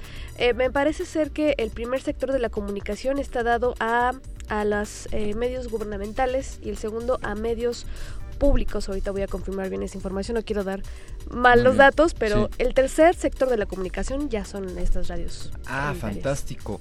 Qué, qué excelente demostración de, de un ejercicio autónomo por parte de la sociedad, Así de es. una, una muestra de tomar la tecnología, empoderarse de ella, tomarla en sus manos y, y ejercer su derecho a comunicarse, a difundir y pues a escuchar, desde luego también a, a conocer lo que se transmite en estos espacios, que como bien has dicho Eloisa, pues no son solamente en comunidades rurales, sino también en, en las urbes o en espacios marginales. Así es. O hasta incluso en espacios no marginales. ¿no? O sea, el- creo Sí, que no es se esa puede la dar característica. en escuelas, Sí. se puede dar en otros espacios, en asociaciones civiles, también hay asociaciones civiles que deben de tener sus propias radios. Y pues no sé, hay que, hay que saber cuál es la, la diferencia, porque, o sea, ya hay estaciones de radio por internet, eh, pero creo que esos ya están siguiendo otra, otra temática, ¿no? Ya una radio comunitaria, como te comentaba, se preocupa mucho por eh, eh, las problemáticas que están sucediendo dentro de, de ese grupo Sí. y este y fomenta la participación de los miembros de esa comunidad o incluso de todos los demás ciudadanos que están apoyando ese medio de comunicación. ¿no? Ahora, esto que estás diciendo en cuanto a la comparativa de radios vía internet y radios comunitarias, Así es. eh, pues aquí el, el- el tema radica en que esto se transmite también eh, por ondas hercianas, ¿no? Eh, bueno, es, quizá yo tengo, yo tengo esta duda que, que quizá nuestro invitado nos la, la pueda, la pueda especificar con, con certeza Sí. que es que las radios comunitarias pues son, son señales que se transmiten en, en los espacios hercianos, en la amplitud modulada o en la frecuencia modulada. Y por otro lado, pues las radios independientes o no, que se transmiten por internet, Así es. pues tienen esa peculiaridad Tienen que, ese que aunque en su formato puedan conservar similitudes con el formato radiofónico, Sí. el medio por el cual son transmitidas, pues es, es distinto a- a- al espacio herciano, que también es, a- abonando a lo que decías, Eloisa, pues es también parte de esa comunidad que escucha esa radio. Muchas de estas pues son con altavoces en, en los pueblos, ¿no? Así es. No es que la gente tenga necesariamente sus aparatos receptores y están sintonizando la estación, sino que la estación está transmitiendo de viva voz, mediante un altavoz, hacia las Claro. calles, ¿no? Es que es la voz del pueblo, es la voz de los ciudadanos. Sí. Y este y también pues su función es esa, fungir como, como voz, representación eh, de, de esa población. En México hay una asociación Así de, es. de radios de radios comunitarias. Es la Asociación Mundial de Radios Comunitarias, bueno, es mundial y hay una en México, entonces ustedes pueden visitar su página, pueden enterarse de pues algunas cosas que han- hay algunos artículos, sobre todo hay en su mayoría son artículos y hay este contacto con algunas emi- emisoras eh, en la página www.amarcmexico.org. Es A M A R C mexico.org. Ustedes pueden visitar esta página y pueden conocer más de esto. También este aquí parece ser que hay em, hay una organización de redes comunitarias de Occidente AC, Asociación Civil, eh, en la página orcmexico.com.mx y también ellos, bueno, tienen, eh, ellos trabajan apoyando comunidades en el país para que puedan acceder a las frecuencias de radio, Alberto. Me parece fantástica esa labor, la de De la Organización de Redes Comunitarias de Occidente. genial. Sabes que también hay en México una una asociación de radios bueno, el sistema de radiodifusoras culturales indigenistas. Ajá. Eh, pues también es una agrupación de distintas de distintos espacios que se transmiten tanto en AM como en FM a lo largo del país. Así que hoy es que Resistencia Modul- Modulada le dedicó esta semana a radios comunitarias y pues en Resistor, su- sumándonos un poco al que estamos de plácemes por la celebración del tercer aniversario, Así es. y qué mejor tema del cual hablar en Resistor que de la radio. Así y es. qué mejor clase de radio que las radios comunitarias. Y pues vamos a hablar también un poco más de qué tecnología, ¿no? Pues ahora sí que lo, a lo que nos truje Creo que Chencha. sí, exactamente. Muy bien, Chencha. Pues sí, esas son las preguntas, ¿no? Yo diría, a ver, ¿cómo, ¿cómo le haces para hacer una radio comunitaria, no? ¿Qué necesitas? ¿Qué dispositivos? ¿Dónde los compras? ¿Qué tan caro es? Eh, ¿Qué Ay, habilidades? Que yo alguna vez eh, hablé con alguna persona que era de alguna, fíjate, ya no recuerdo de qué estación era, pero era una, una radio comunitaria ya de Hidalgo, en el que incluso decía que comenzaron instalando tecnología que ellos mismos fabricaron. O Sí. sea, a, a raíz, eh, a partir de chatarra o, o ya material que ya no, que era inservible para la industria, pues ellos crearon su propia antena. No me acuerdo cómo platicó, pero fue tan emotivo porque dices, órale, estas personas que quieren eh, tener voz, eh, hablar a través de una radio, pues buscan los medios para hacerlo. Obviamente ahí también hay, hay financiamiento de parte de algunas organizaciones. Ya hablaremos más adelante, pues que hay, hay- hay alguna convocatoria ahí también que apoya estas causas. Entonces, pues ya más adelante tendremos bien forma, formada esta información. Eh, para eh, has, has- has tocado un, un asunto medular, me parece, lo, no, no lo dejemos pasar, que es el que, el que la tecnología caiga en manos de nosotros, de la sociedad civil, de los, de como decimos mucho acá en la resistencia, de los ciudadanos de a pie, Ajá. y, y que la aprovechemos y la utilicemos. Y efectivamente, pues las redes comunitarias son, son muestra de eso. Es decir, que la tecnología no sea algo que está eh, lejano, en un horizonte en el que aquellos, a- aquellos que tienen los recursos o esos que viven en la ciudad son los que tienen acceso a la tecnología y nosotros porque estamos aquí marginados, pues ya no podemos, ¿no? Eh, eh, Claro. entonces la tecnología justamente pues la tecnología es apartidista, eh, eh, no, no, yo diría, pues no distingue, no discrimina, ¿no? Ni, ni razas, Sí. ni género, ni no, para nada. religiones. Yo creo que cualquier persona es capaz de usar la tecnología para este tipo de actividades como lo es la radiodifusión, Alberto Candiani. Este, pues ¿qué te parece escuchar esta rolita, Va. este fragmento de rolita y pues seguimos con la noche? Muy bien, vamos a escuchar ahora en Resistor Escuchemos de Rage Against the Machine, Guerrilla Radio. Esto es una señal.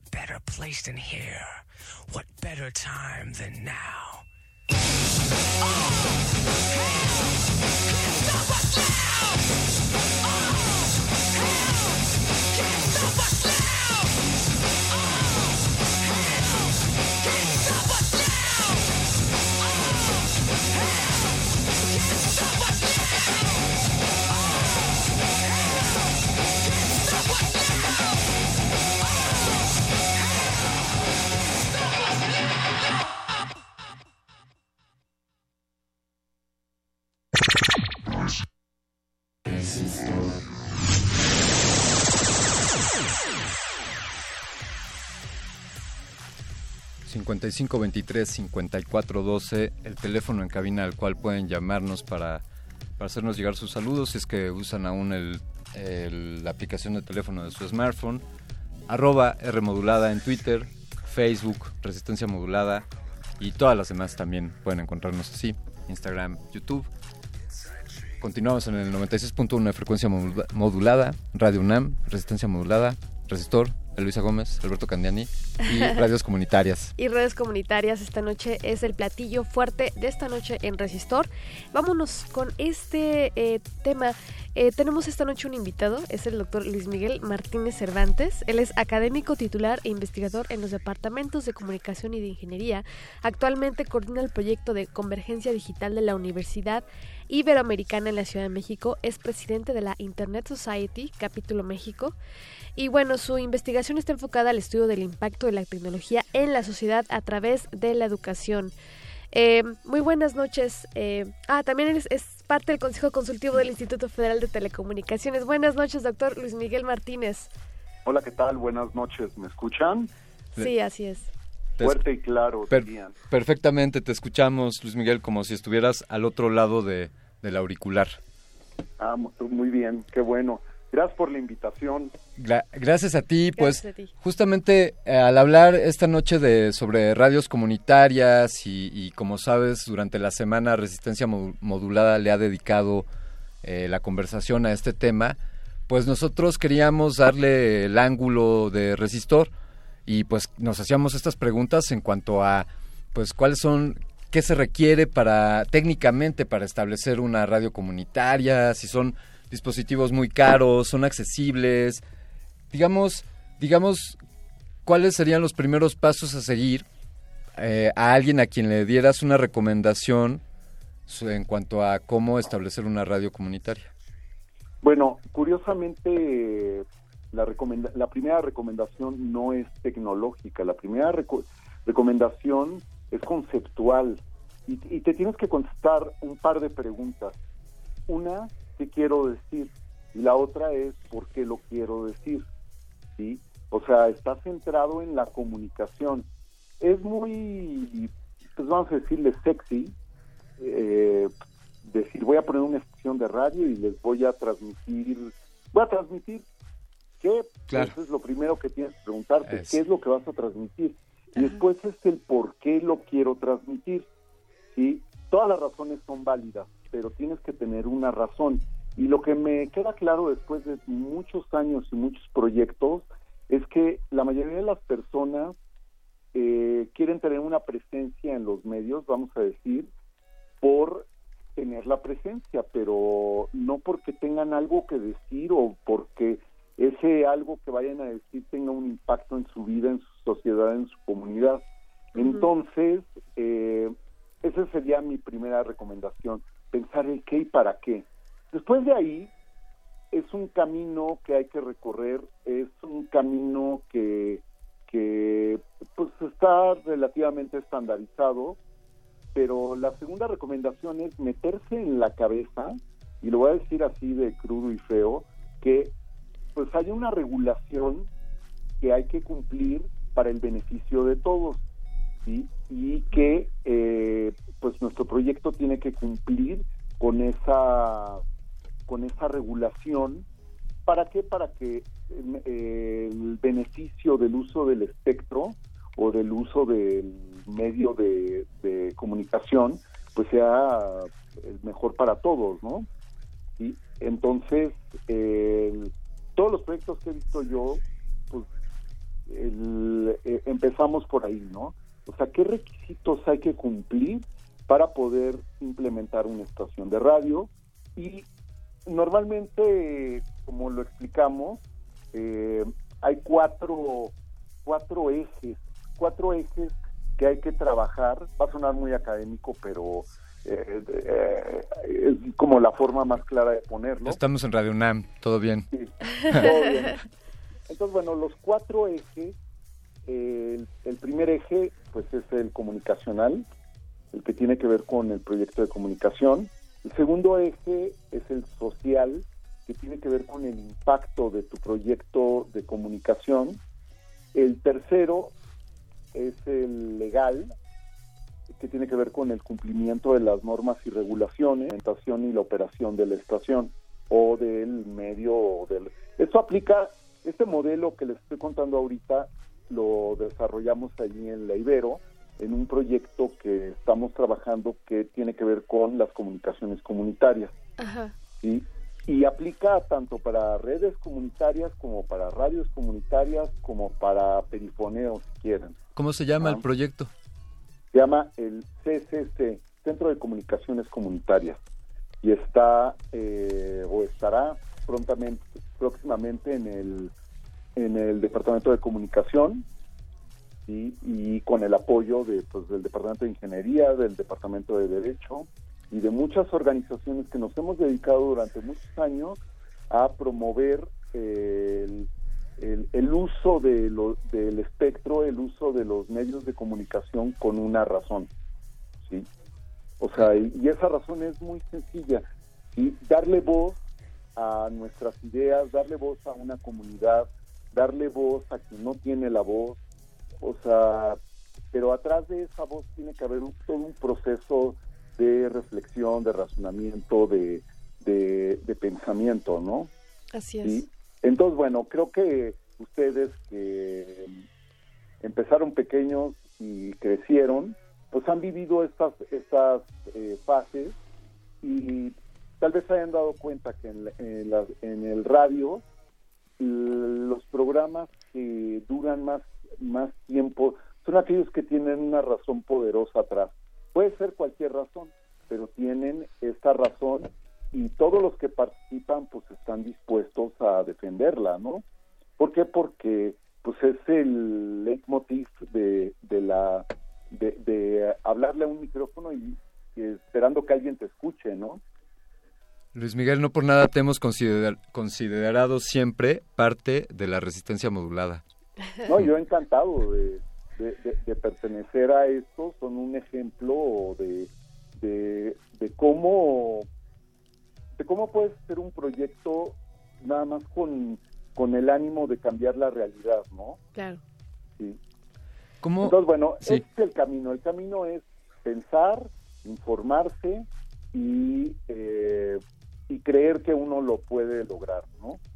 Y este, así hay muchas personas que, que dicen, no, pues, ¿para qué le pido permiso al gobierno, no? O ¿para qué, este, ¿para qué pierdo mi tiempo en esto? Si me van a decir que no, yo tengo mucho que decir. No, no, no, no, no va por ahí. La, la, la, la realidad es de que el regulador, pues en este caso el Instituto Federal de Telecomunicaciones, está abierto y dispuesto a ayudar a, a quien sea en, en un proyecto que tenga algo que comunicar y que tenga que ver con un beneficio social, ¿no? Sí. ¿sí? Entonces, este, no, no caigan en ese, en, en- en ese modelo tentador de hacer las cosas fuera de la regulación.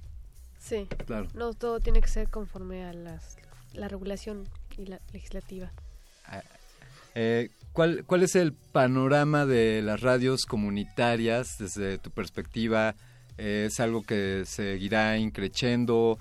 Eh, ¿Se tendrán que incorporar a, ya lo voy a decir como cliché, a las nuevas tecnologías? ¿qué, qué, qué horizonte se presenta para este tipo de organizaciones? Bueno, pues la comunicación siempre ha existido, ¿no? Siempre hay la necesidad de comunicar algo.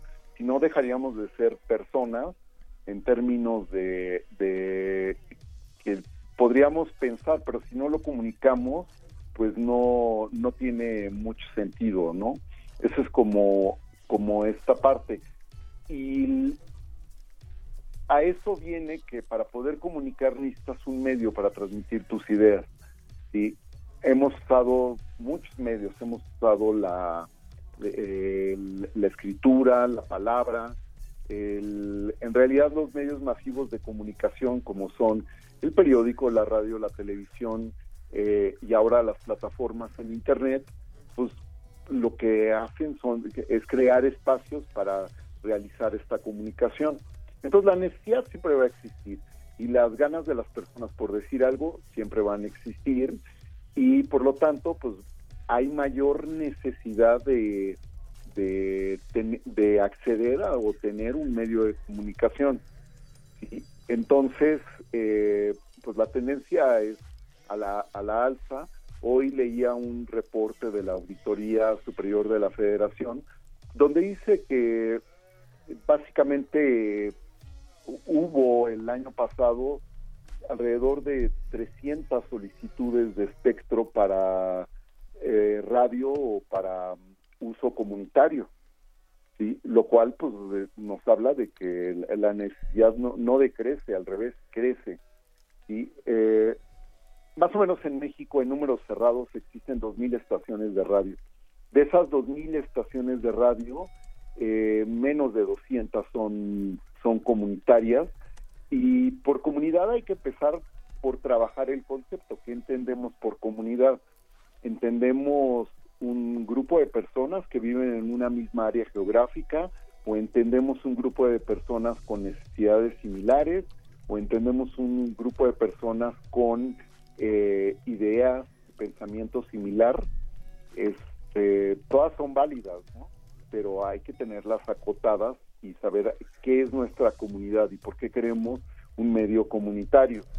El, en, en el caso de, del, eh, pues, de las oportunidades que hay, pues la, la, más sencilla sería la M, es la radio más fácil de implementar, es la radio donde hay más espectro porque pues quien vende radio en el, en el eh, o espacios en la radio en el país que son las concesiones de uso comercial pues no, no ven en la M una oportunidad eh, por la calidad del audio no pero la realidad es que para términos comunitarios es mejor la M hay un gran ejemplo de una estación que está por arrancar en la zona Huirárica, en el norte del estado de Jalisco. La Universidad de Guadalajara puso una estación de AM de baja potencia para eh, alcanzar el mayor número de comunidades, ya que van a transmitir en, en- en lengua huirárica. Eh, y la solución por la topografía, pues era una M. ¿sí? Es lo que les maximiza el alcance.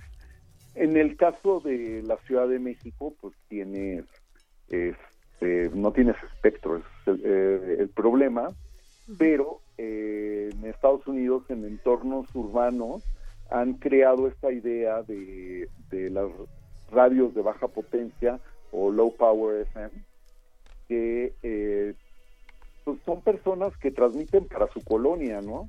Sí.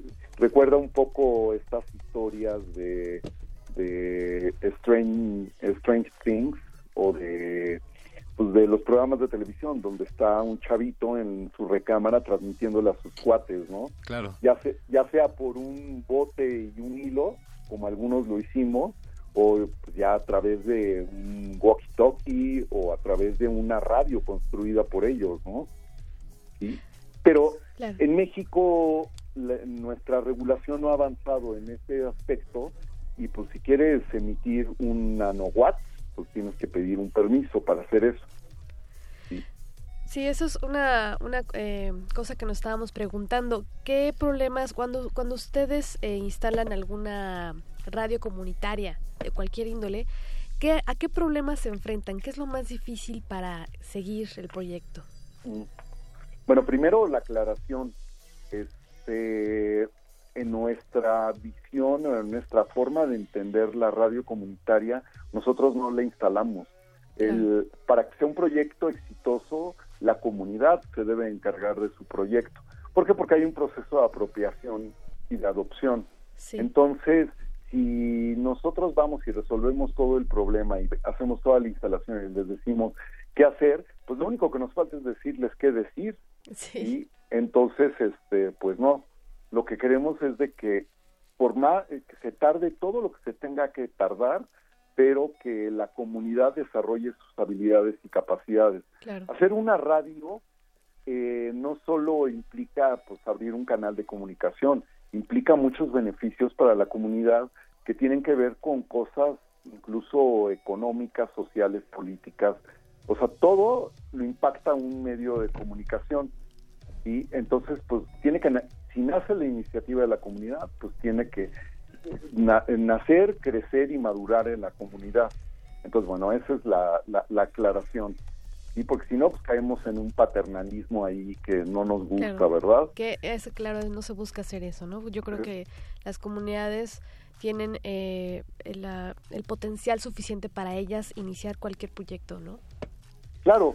Ahora, el, el primer problema que te encuentras tampoco ni es ni económico ni tecnológico, es un problema que tiene que ver con la dinámica de la comunidad. Eh, yo siempre les cuento, digo, a mí lo que me encanta es hacer eh, radios comunitarias en zonas indígenas. ¿sí?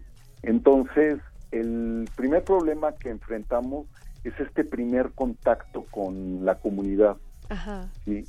Eh, si la comunidad te busca, pues ya tienes el punto de contacto, pero de ahí a que entres en contacto con la comunidad, pues implica entender una lógica que ya la perdimos en la ciudad. Y bueno, en el sismo descubrimos que hay unas lógicas que, que no conocíamos y que son realidades en la Ciudad de México, como las zonas rurales de la Ciudad de México donde había que llevar ayuda y pues había que seguir procesos de este tipo. Casi es una etnografía lo que lo, lo, lo que hay que realizar, ¿sí? Hay que tener eh, un respeto por las costumbres y por los modos de cada comunidad que son distintos, que, que no van a un tiempo distinto del de nosotros. A nosotros todo nos surge, a ellos no les surge, a ellos este, tienen un deseo, pero tienen otras urgencias y entre esas están la que quieran de la pirámide de Maslow, ¿no? Ajá. Entonces, el, la, ese, ese primer eh, contacto con la comunidad es muy importante. Ahí puede nacer o morir el proyecto. Y después, la segunda cosa que nos tiene que quedar claro es, la radio es de la comunidad, no es de nosotros ni es de una persona en la comunidad. ¿Por qué? Porque pues después de, de tantos años de, de vivir en sistemas de cacicazgo o en sistemas eh, muy centralizados en, en unas personas, ¿sí? por cuestión de poder, pues la radio es otro eh, elemento de poder, ¿no? Y no es el sentido de la radio. El sentido de la radio es que sea de una comunidad.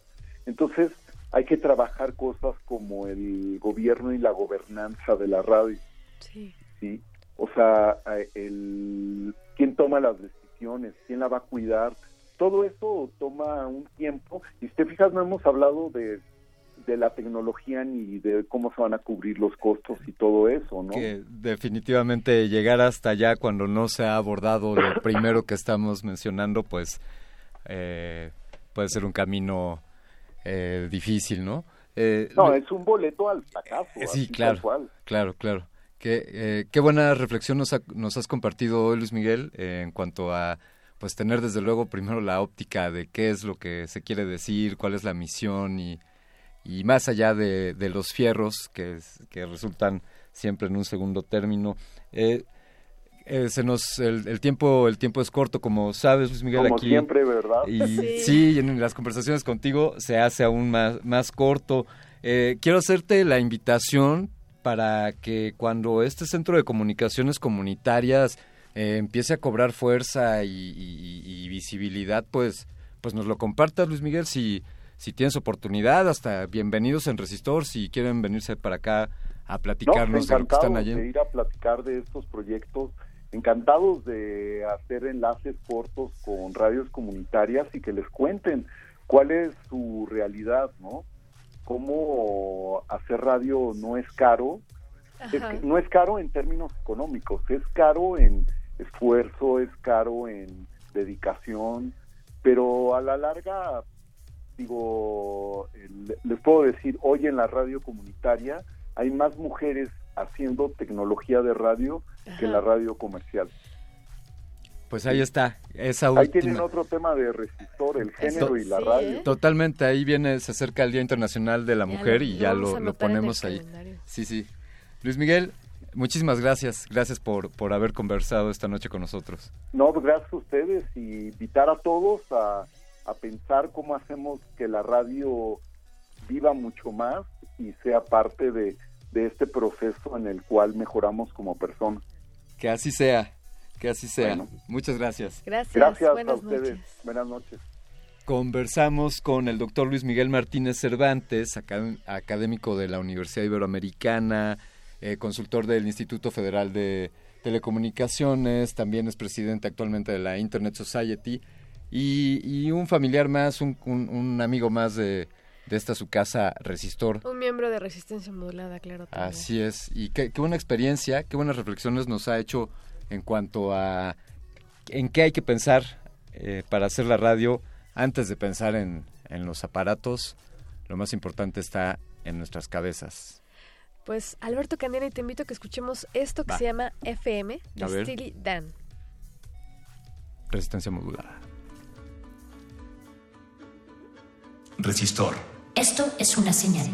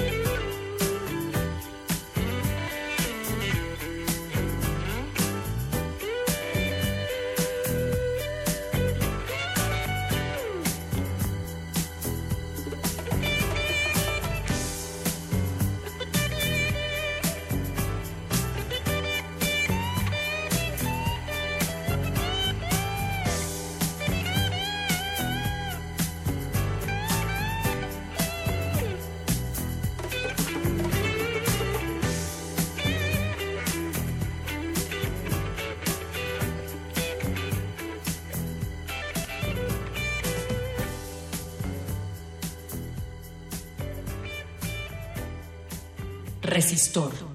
Esto es una señal. Byte de resistor.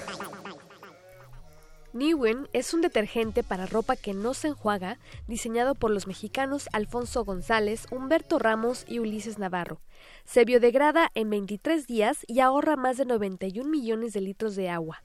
Según información del CONACIT, en México hay más de 260 sitios con aguas muy contaminadas en cuencas hidrológicas como Aguas del Valle de México, Balsas, Lerma Santiago Pacífico, Pacífico Sur y Península de Baja California debido a la minería, a las aguas residuales de industrias, los desechos domésticos, los plásticos, residuos sólidos urbanos, lixiviados y aceites. Existe la posibilidad de salvar un poco más nuestro planeta con el uso reducido de jabones o suavizantes. Byte de resistor.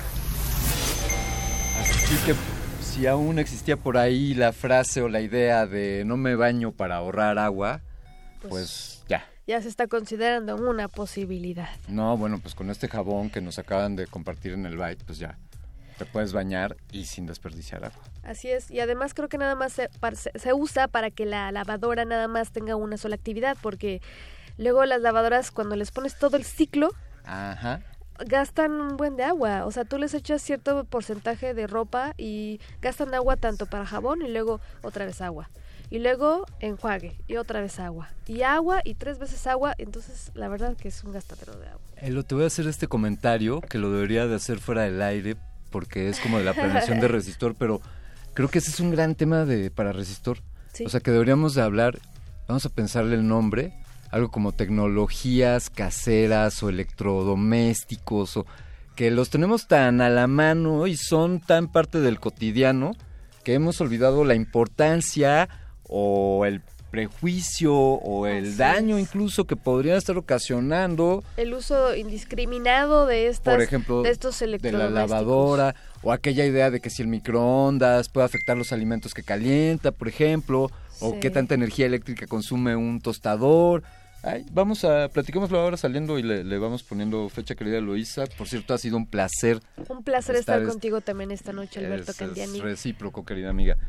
Y pues ya esto se acabó. Se Poquito acabó. tiempo. Pues sí, les mandamos un saludo. Muchas gracias al Voice que está meciendo esta cuna, al operador José de Jesús Silva, al doctor Arqueles como el DJ de esta noche y a ti, Alberto Candiani. Yo te agradezco a ti, a Eloisa Gómez, pero sobre todo te agradecemos a ti por sintonizar cada semana el 96.1 de FM Radio UNAM. Nos despedimos. Esto fue Resistor. Esto, es, es una, señal.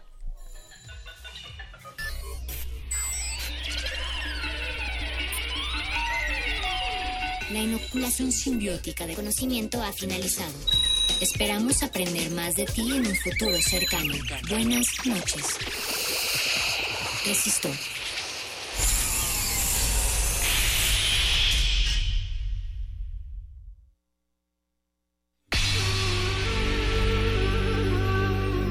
Por siglos nos hemos hecho escuchar. Nacimos como parte de esa inmensa mayoría. Hablar, Escuchar. debatir, proponer, cuestionar. Está en nuestra naturaleza. instrumentos de conciencia de nuestro pueblo. Usamos el sonido porque atraviesa obstáculos. Muros, fronteras. Nosotros somos la resistencia.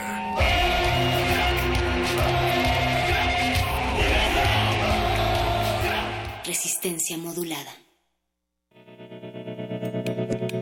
Universidad Nacional Autónoma de México.